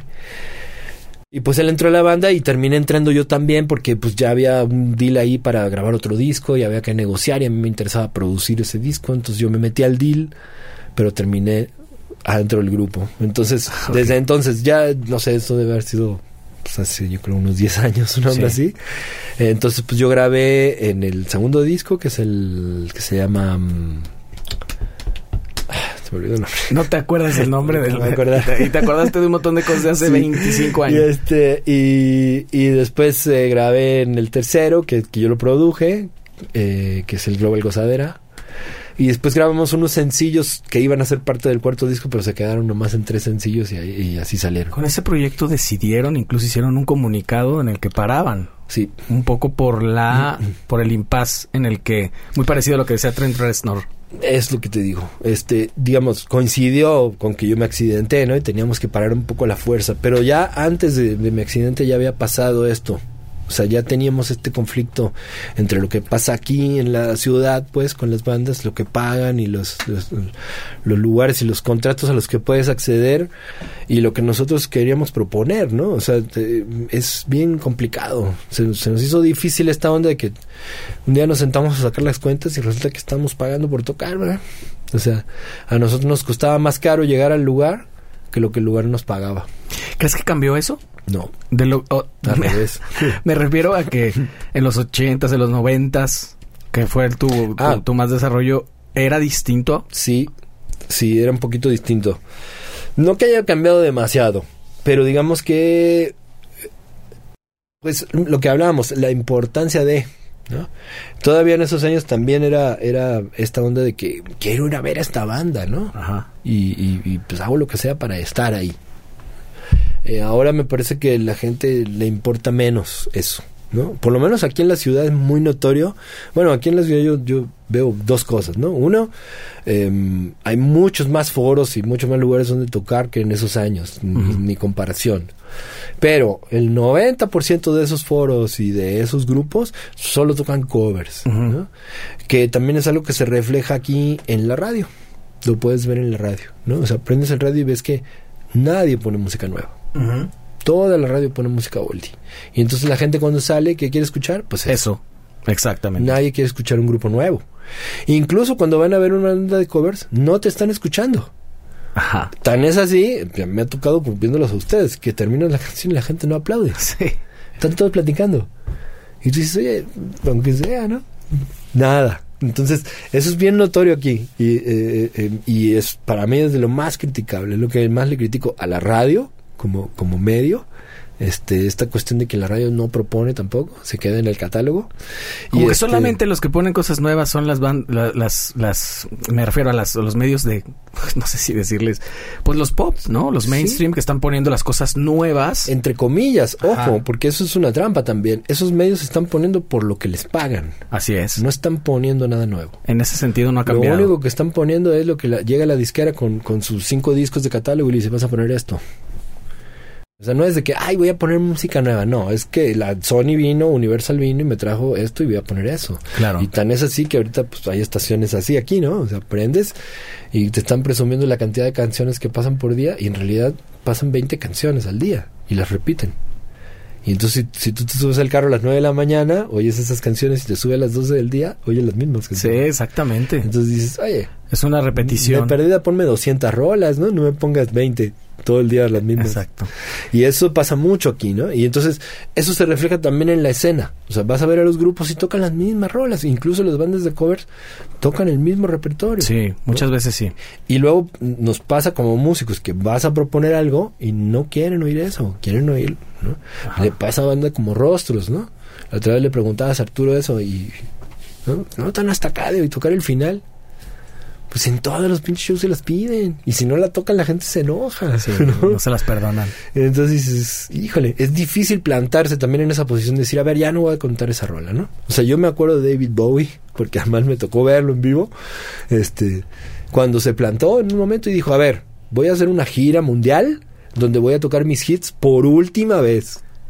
si quieren oírlos, es ahorita. Última oportunidad. Siguiente gira ya voy a tocar otra cosa. Y así fue. Salió en su gira Sound Ambition, no sé, no sé cómo se llamaba. Y tocó todos los hits y, y todas las, ¿no? las de Sigue Stardust y todo eso. Y la siguiente gira tocaba su disco nuevo. Ya no tocaba ninguno. Ya, sobre aviso no hay engaño. Bye. Entonces, bueno, pero más tiene que ser David Bowie para Claro, plantarte así, ¿verdad? Porque a cualquiera no le perdonan eso. No. Este, y, he, y he visto a muchos artistas de otros géneros. También recuerdo una entrevista con Joan Manuel Serrat, donde le preguntaban si a fuerzas tenía que cantar tu nombre me sabía hierba. y él decía, sí. Sí. Decía, hay, hay conciertos donde me he bajado sin cantarla y la gente no se va del teatro. Hasta que se regrese la Este, canta. y tiene que venir el empresario a decirme, oye, cántala porque la gente no se quiere salir, ¿verdad? Entonces, pues, sí, dice, pues, o sea, tu hit es tu hit, ¿no? O sea, tampoco puedes renegar de eso. Pero, sí, o sea, es difícil eh, mostrarle a la gente algo nuevo. Entonces, también volviendo a la pregunta de, la- de si escucho cosas nuevas, me pasa un poco lo mismo, ¿no? A mí me cuesta escuchar nuevo. Pero sí también busco pues estas fusiones y un poquito de propuesta. Me cuesta trabajo, ¿eh? Encontrar cosas que me gusten. Sí. M- Me cuesta. Sí, es, es también Sí. un poco la condición. A mí también me, me sucede que también tiene que ver, pues, incluso con la edad y con... Sí. y ya uno se vuelve un poquito más, selectivo. Porque para Sí. cubrir el, el, no, la cuota de los discos de los que hablas que escuchas cada mes, pues, está bien cabrón. Sí, sí, y, y- y- y me pasa con muchos géneros, ¿eh? O sea, me pasa mucho con el jazz, que me aburre muchísimo. Fíjate. O sea, con todo que a mí me gusta el jazz, lo entiendo, he tocado, he compartido, conozco grandes jazzistas y músicos increíbles y todo, y hay veces que los oigo y digo, "Sh, qué aburrido, hombre. ¿Eres, eres- eres de los personajes con los que podría hacer programas eh, parte 1, parte 1.1, Sí, sí. parte 1.3 eh, y siempre nos vamos a sacar con cosas en el tintero. Sí. De hecho, estaba revisando la otra plática y nos quedamos en el tintero y siempre me pasa, me pasó con Arturo, con Gustavo Orozco, Pues con, sí. con Carlos Avilés y eso. ¿Qué te falta a ti como músico? ¿Qué, te, qué- qué- qué sientes que te falta hacer habiendo tocado con tanta gente musicalmente? No, un chingo de cosas. O sea, hasta cierto punto, digamos, a esta edad, me queda claro que ni me voy a hacer rico, ni me voy a hacer más famoso. Exacto. ¿no? O sea, ahora sí que, como dice Carlitos Avilés, somos obreros del rock and roll, ¿no? O sea, no, no me considero yo que esté en un nivel muy alto en, ninguno de los aspectos. Ni soy un instrumentista súper virtuoso, este, ni soy un gran compositor, ni soy un gran jazzista. Este, eh, o, sea, o sea, solo he trabajado en todas estas cosas y he aprendido de todas y las sobrellevo lo mejor que puedo, pero, pero faltar, me faltan un chingo de cosas, me hubiera encantado grabar más discos, me hubiera gustado producir a otros grupos a los que no tuve acceso o que no se pudo o X, este, me hubiera gustado girar más, me encanta mucho salir de gira, ¿no? Viajar. ¿Todavía? Hace mucho que no salgo, entonces la, extraño eso. Extraño las giras. Y, y también en su momento tuve hasta, acá de salir de gira, ¿no? Y un momento que decía que nada más quiero estar en mi casa. ¿eh? Y ahora que estoy en mi casa digo, chin, estaría chido la carretera, ¿no? O sea, sí, un poquito, sí este, se extraña. Y también los escenarios. Sí, claro. Y, y, y, un poco el trato y las cosas que pasaban, ¿no? Cuando uno viaja, pues te pasan otras cosas, te conectas con otra gente, empiezas, empiezan a salir otras ideas, haces sinergia con un montón de cosas que cuando estás parado, pues no, ¿no? No sucede. Y entonces, bueno, ahora que estoy parado, pues lo veo un poco desde otra perspectiva, ¿no? Ahora yo me dedico más a dar clases y menos a tocar, y entonces, pues veo un poco la escena de lo que pasa con, con las bandas que tocan en vivo y no me acaba de gustar. O sea, yo, yo em, soy de la idea en el que también es como un péndulo y estamos en un momento en el que probablemente vaya a regresar algo. Soy un pues poquito optimista con ese, con ese ojalá que sí. Ojalá que sí, pero yo lo veo complicado porque veo que no hay cosas en, a nivel de la industria que no se terminan de resolver. Exactamente. Y hay un punto que me parece fundamental que es esto que te comentaban de Snoop Dogg y esto que es el costo de o sea, lo que, lo que sucede con la forma de escuchar música y, y, por qué en esta nueva forma de escuchar música los autores no ganan nada. ¿no? Entonces esto es una falla muy grave en el sistema. Porque va a acabar con la industria. O sea, va a acabar con la creatividad. Si no sucede algo antes. Mira, en este momento está, está a punto de suceder la huelga de guionistas de Hollywood. Otra vez. Están en esa misma discusión. Sí, ahora con, las inteligencia, con la inteligencia artificial. No, y están discutiendo esta cuestión de que las plataformas de streaming ya no te pagan tus guiones como te lo pagaban antes. ¿Por qué? Porque pues estás en todo el mundo en distribución mundial y entonces ahora la que te pagan es los 0.00 lo que nos pasa a nosotros con las regalías, ¿no? Entonces los guionistas se pararon y dijeron, ah, no, si no me van a pagar pues no escribo más. Imagínate que los músicos nos paráramos así y dijéramos, a ver, si no nos van a pagar, pues ya no componemos. Pues ojalá que en algún momento lleguemos a eso. Y entonces... Pues se necesitan muchos huevos para hacer eso. Pues sí, pero también pasa esto, que también pasa en la industria y también pasa aquí a nivel de la ciudad, en chiquito, si tú quieres, que tú llegas, a nosotros nos ha pasado muchas veces con la banda, ¿no? Llegas a un lugar y le dices, oye, me gustaría tocar aquí. Ok, mira, aquí tenemos este equipito y tenemos aquí. ¿Cuánto cobran? Tanto. Mm, no, pues es que no te puedo pagar Te pago tres veces menos o cuatro te pago la cuarta parte. Y tú dices, pero es que la cuarta parte, pues no es lo que cuesta, ¿me entiendes? No, pero pues eso es lo que tengo. Entonces tú dices, bueno, ¿te cobro lo que vale o me pagas lo que tienes? Exactamente. Y entonces, ¿acepto o no? Pero siempre hay alguien dispuesto entonces, a aceptarlo. Ahí está el punto. Nosotros con Afrodisíaco durante mucho tiempo decidimos y lo tomamos como decisión de grupo tocar en cualquier lugar que nos invitaran sin importar lo que nos iban a pagar y sin importar si había equipo o no. No hay equipo, yo lo llevo. ¿Tienes equipo? Toco con ese.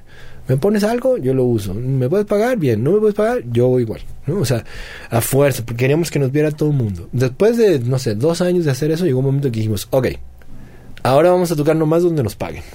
Uh, Se acabó. 80% menos de trabajo. claro. Este, y luego llegó un momento en que dijimos, ok, ahora vamos a cobrar lo que cuesta. Dejamos de tocar. Ya nadie nos contrató. Entonces dices, evidencia eso muy claro. Y entonces está, está bien difícil ese punto porque en la mayoría de los lugares pasa esto y nos lo han dicho de que no, pues es que si no quieres venir tú por esto, pues viene tal otra banda. Claro. O sea, siempre hay uno que cobra menos que tú y está dispuesto a ir por eso. Entonces es muy difícil como industria pararse en este punto, ¿no? Decir, a ver, si no nos pagan lo que cuesta, pues ya no podemos hacer esto, ¿no? Siempre hay uno que dice, bueno, yo sí voy. Pues, pues esperemos que los próximos años yo tenga razón con mi optimismo y eso empiece a cambiar un poco. Te agradezco muchísimo por tu tiempo, Dani. Qué chido. La neta, desde hace tiempo que lo queríamos ya planear. Y bueno, pues váyanse a escuchar toda la música que has hecho. Tienes un montón de links que voy a dejar aquí en la descripción para que te ganes tu 000 Ándale. puntos. no sé cuánto por, por lo menos. O sea, nos vemos en la carretera, querido maestro. Muchísimas gracias por tu tiempo y nos vemos acá la próxima. Gracias. Venga. All right.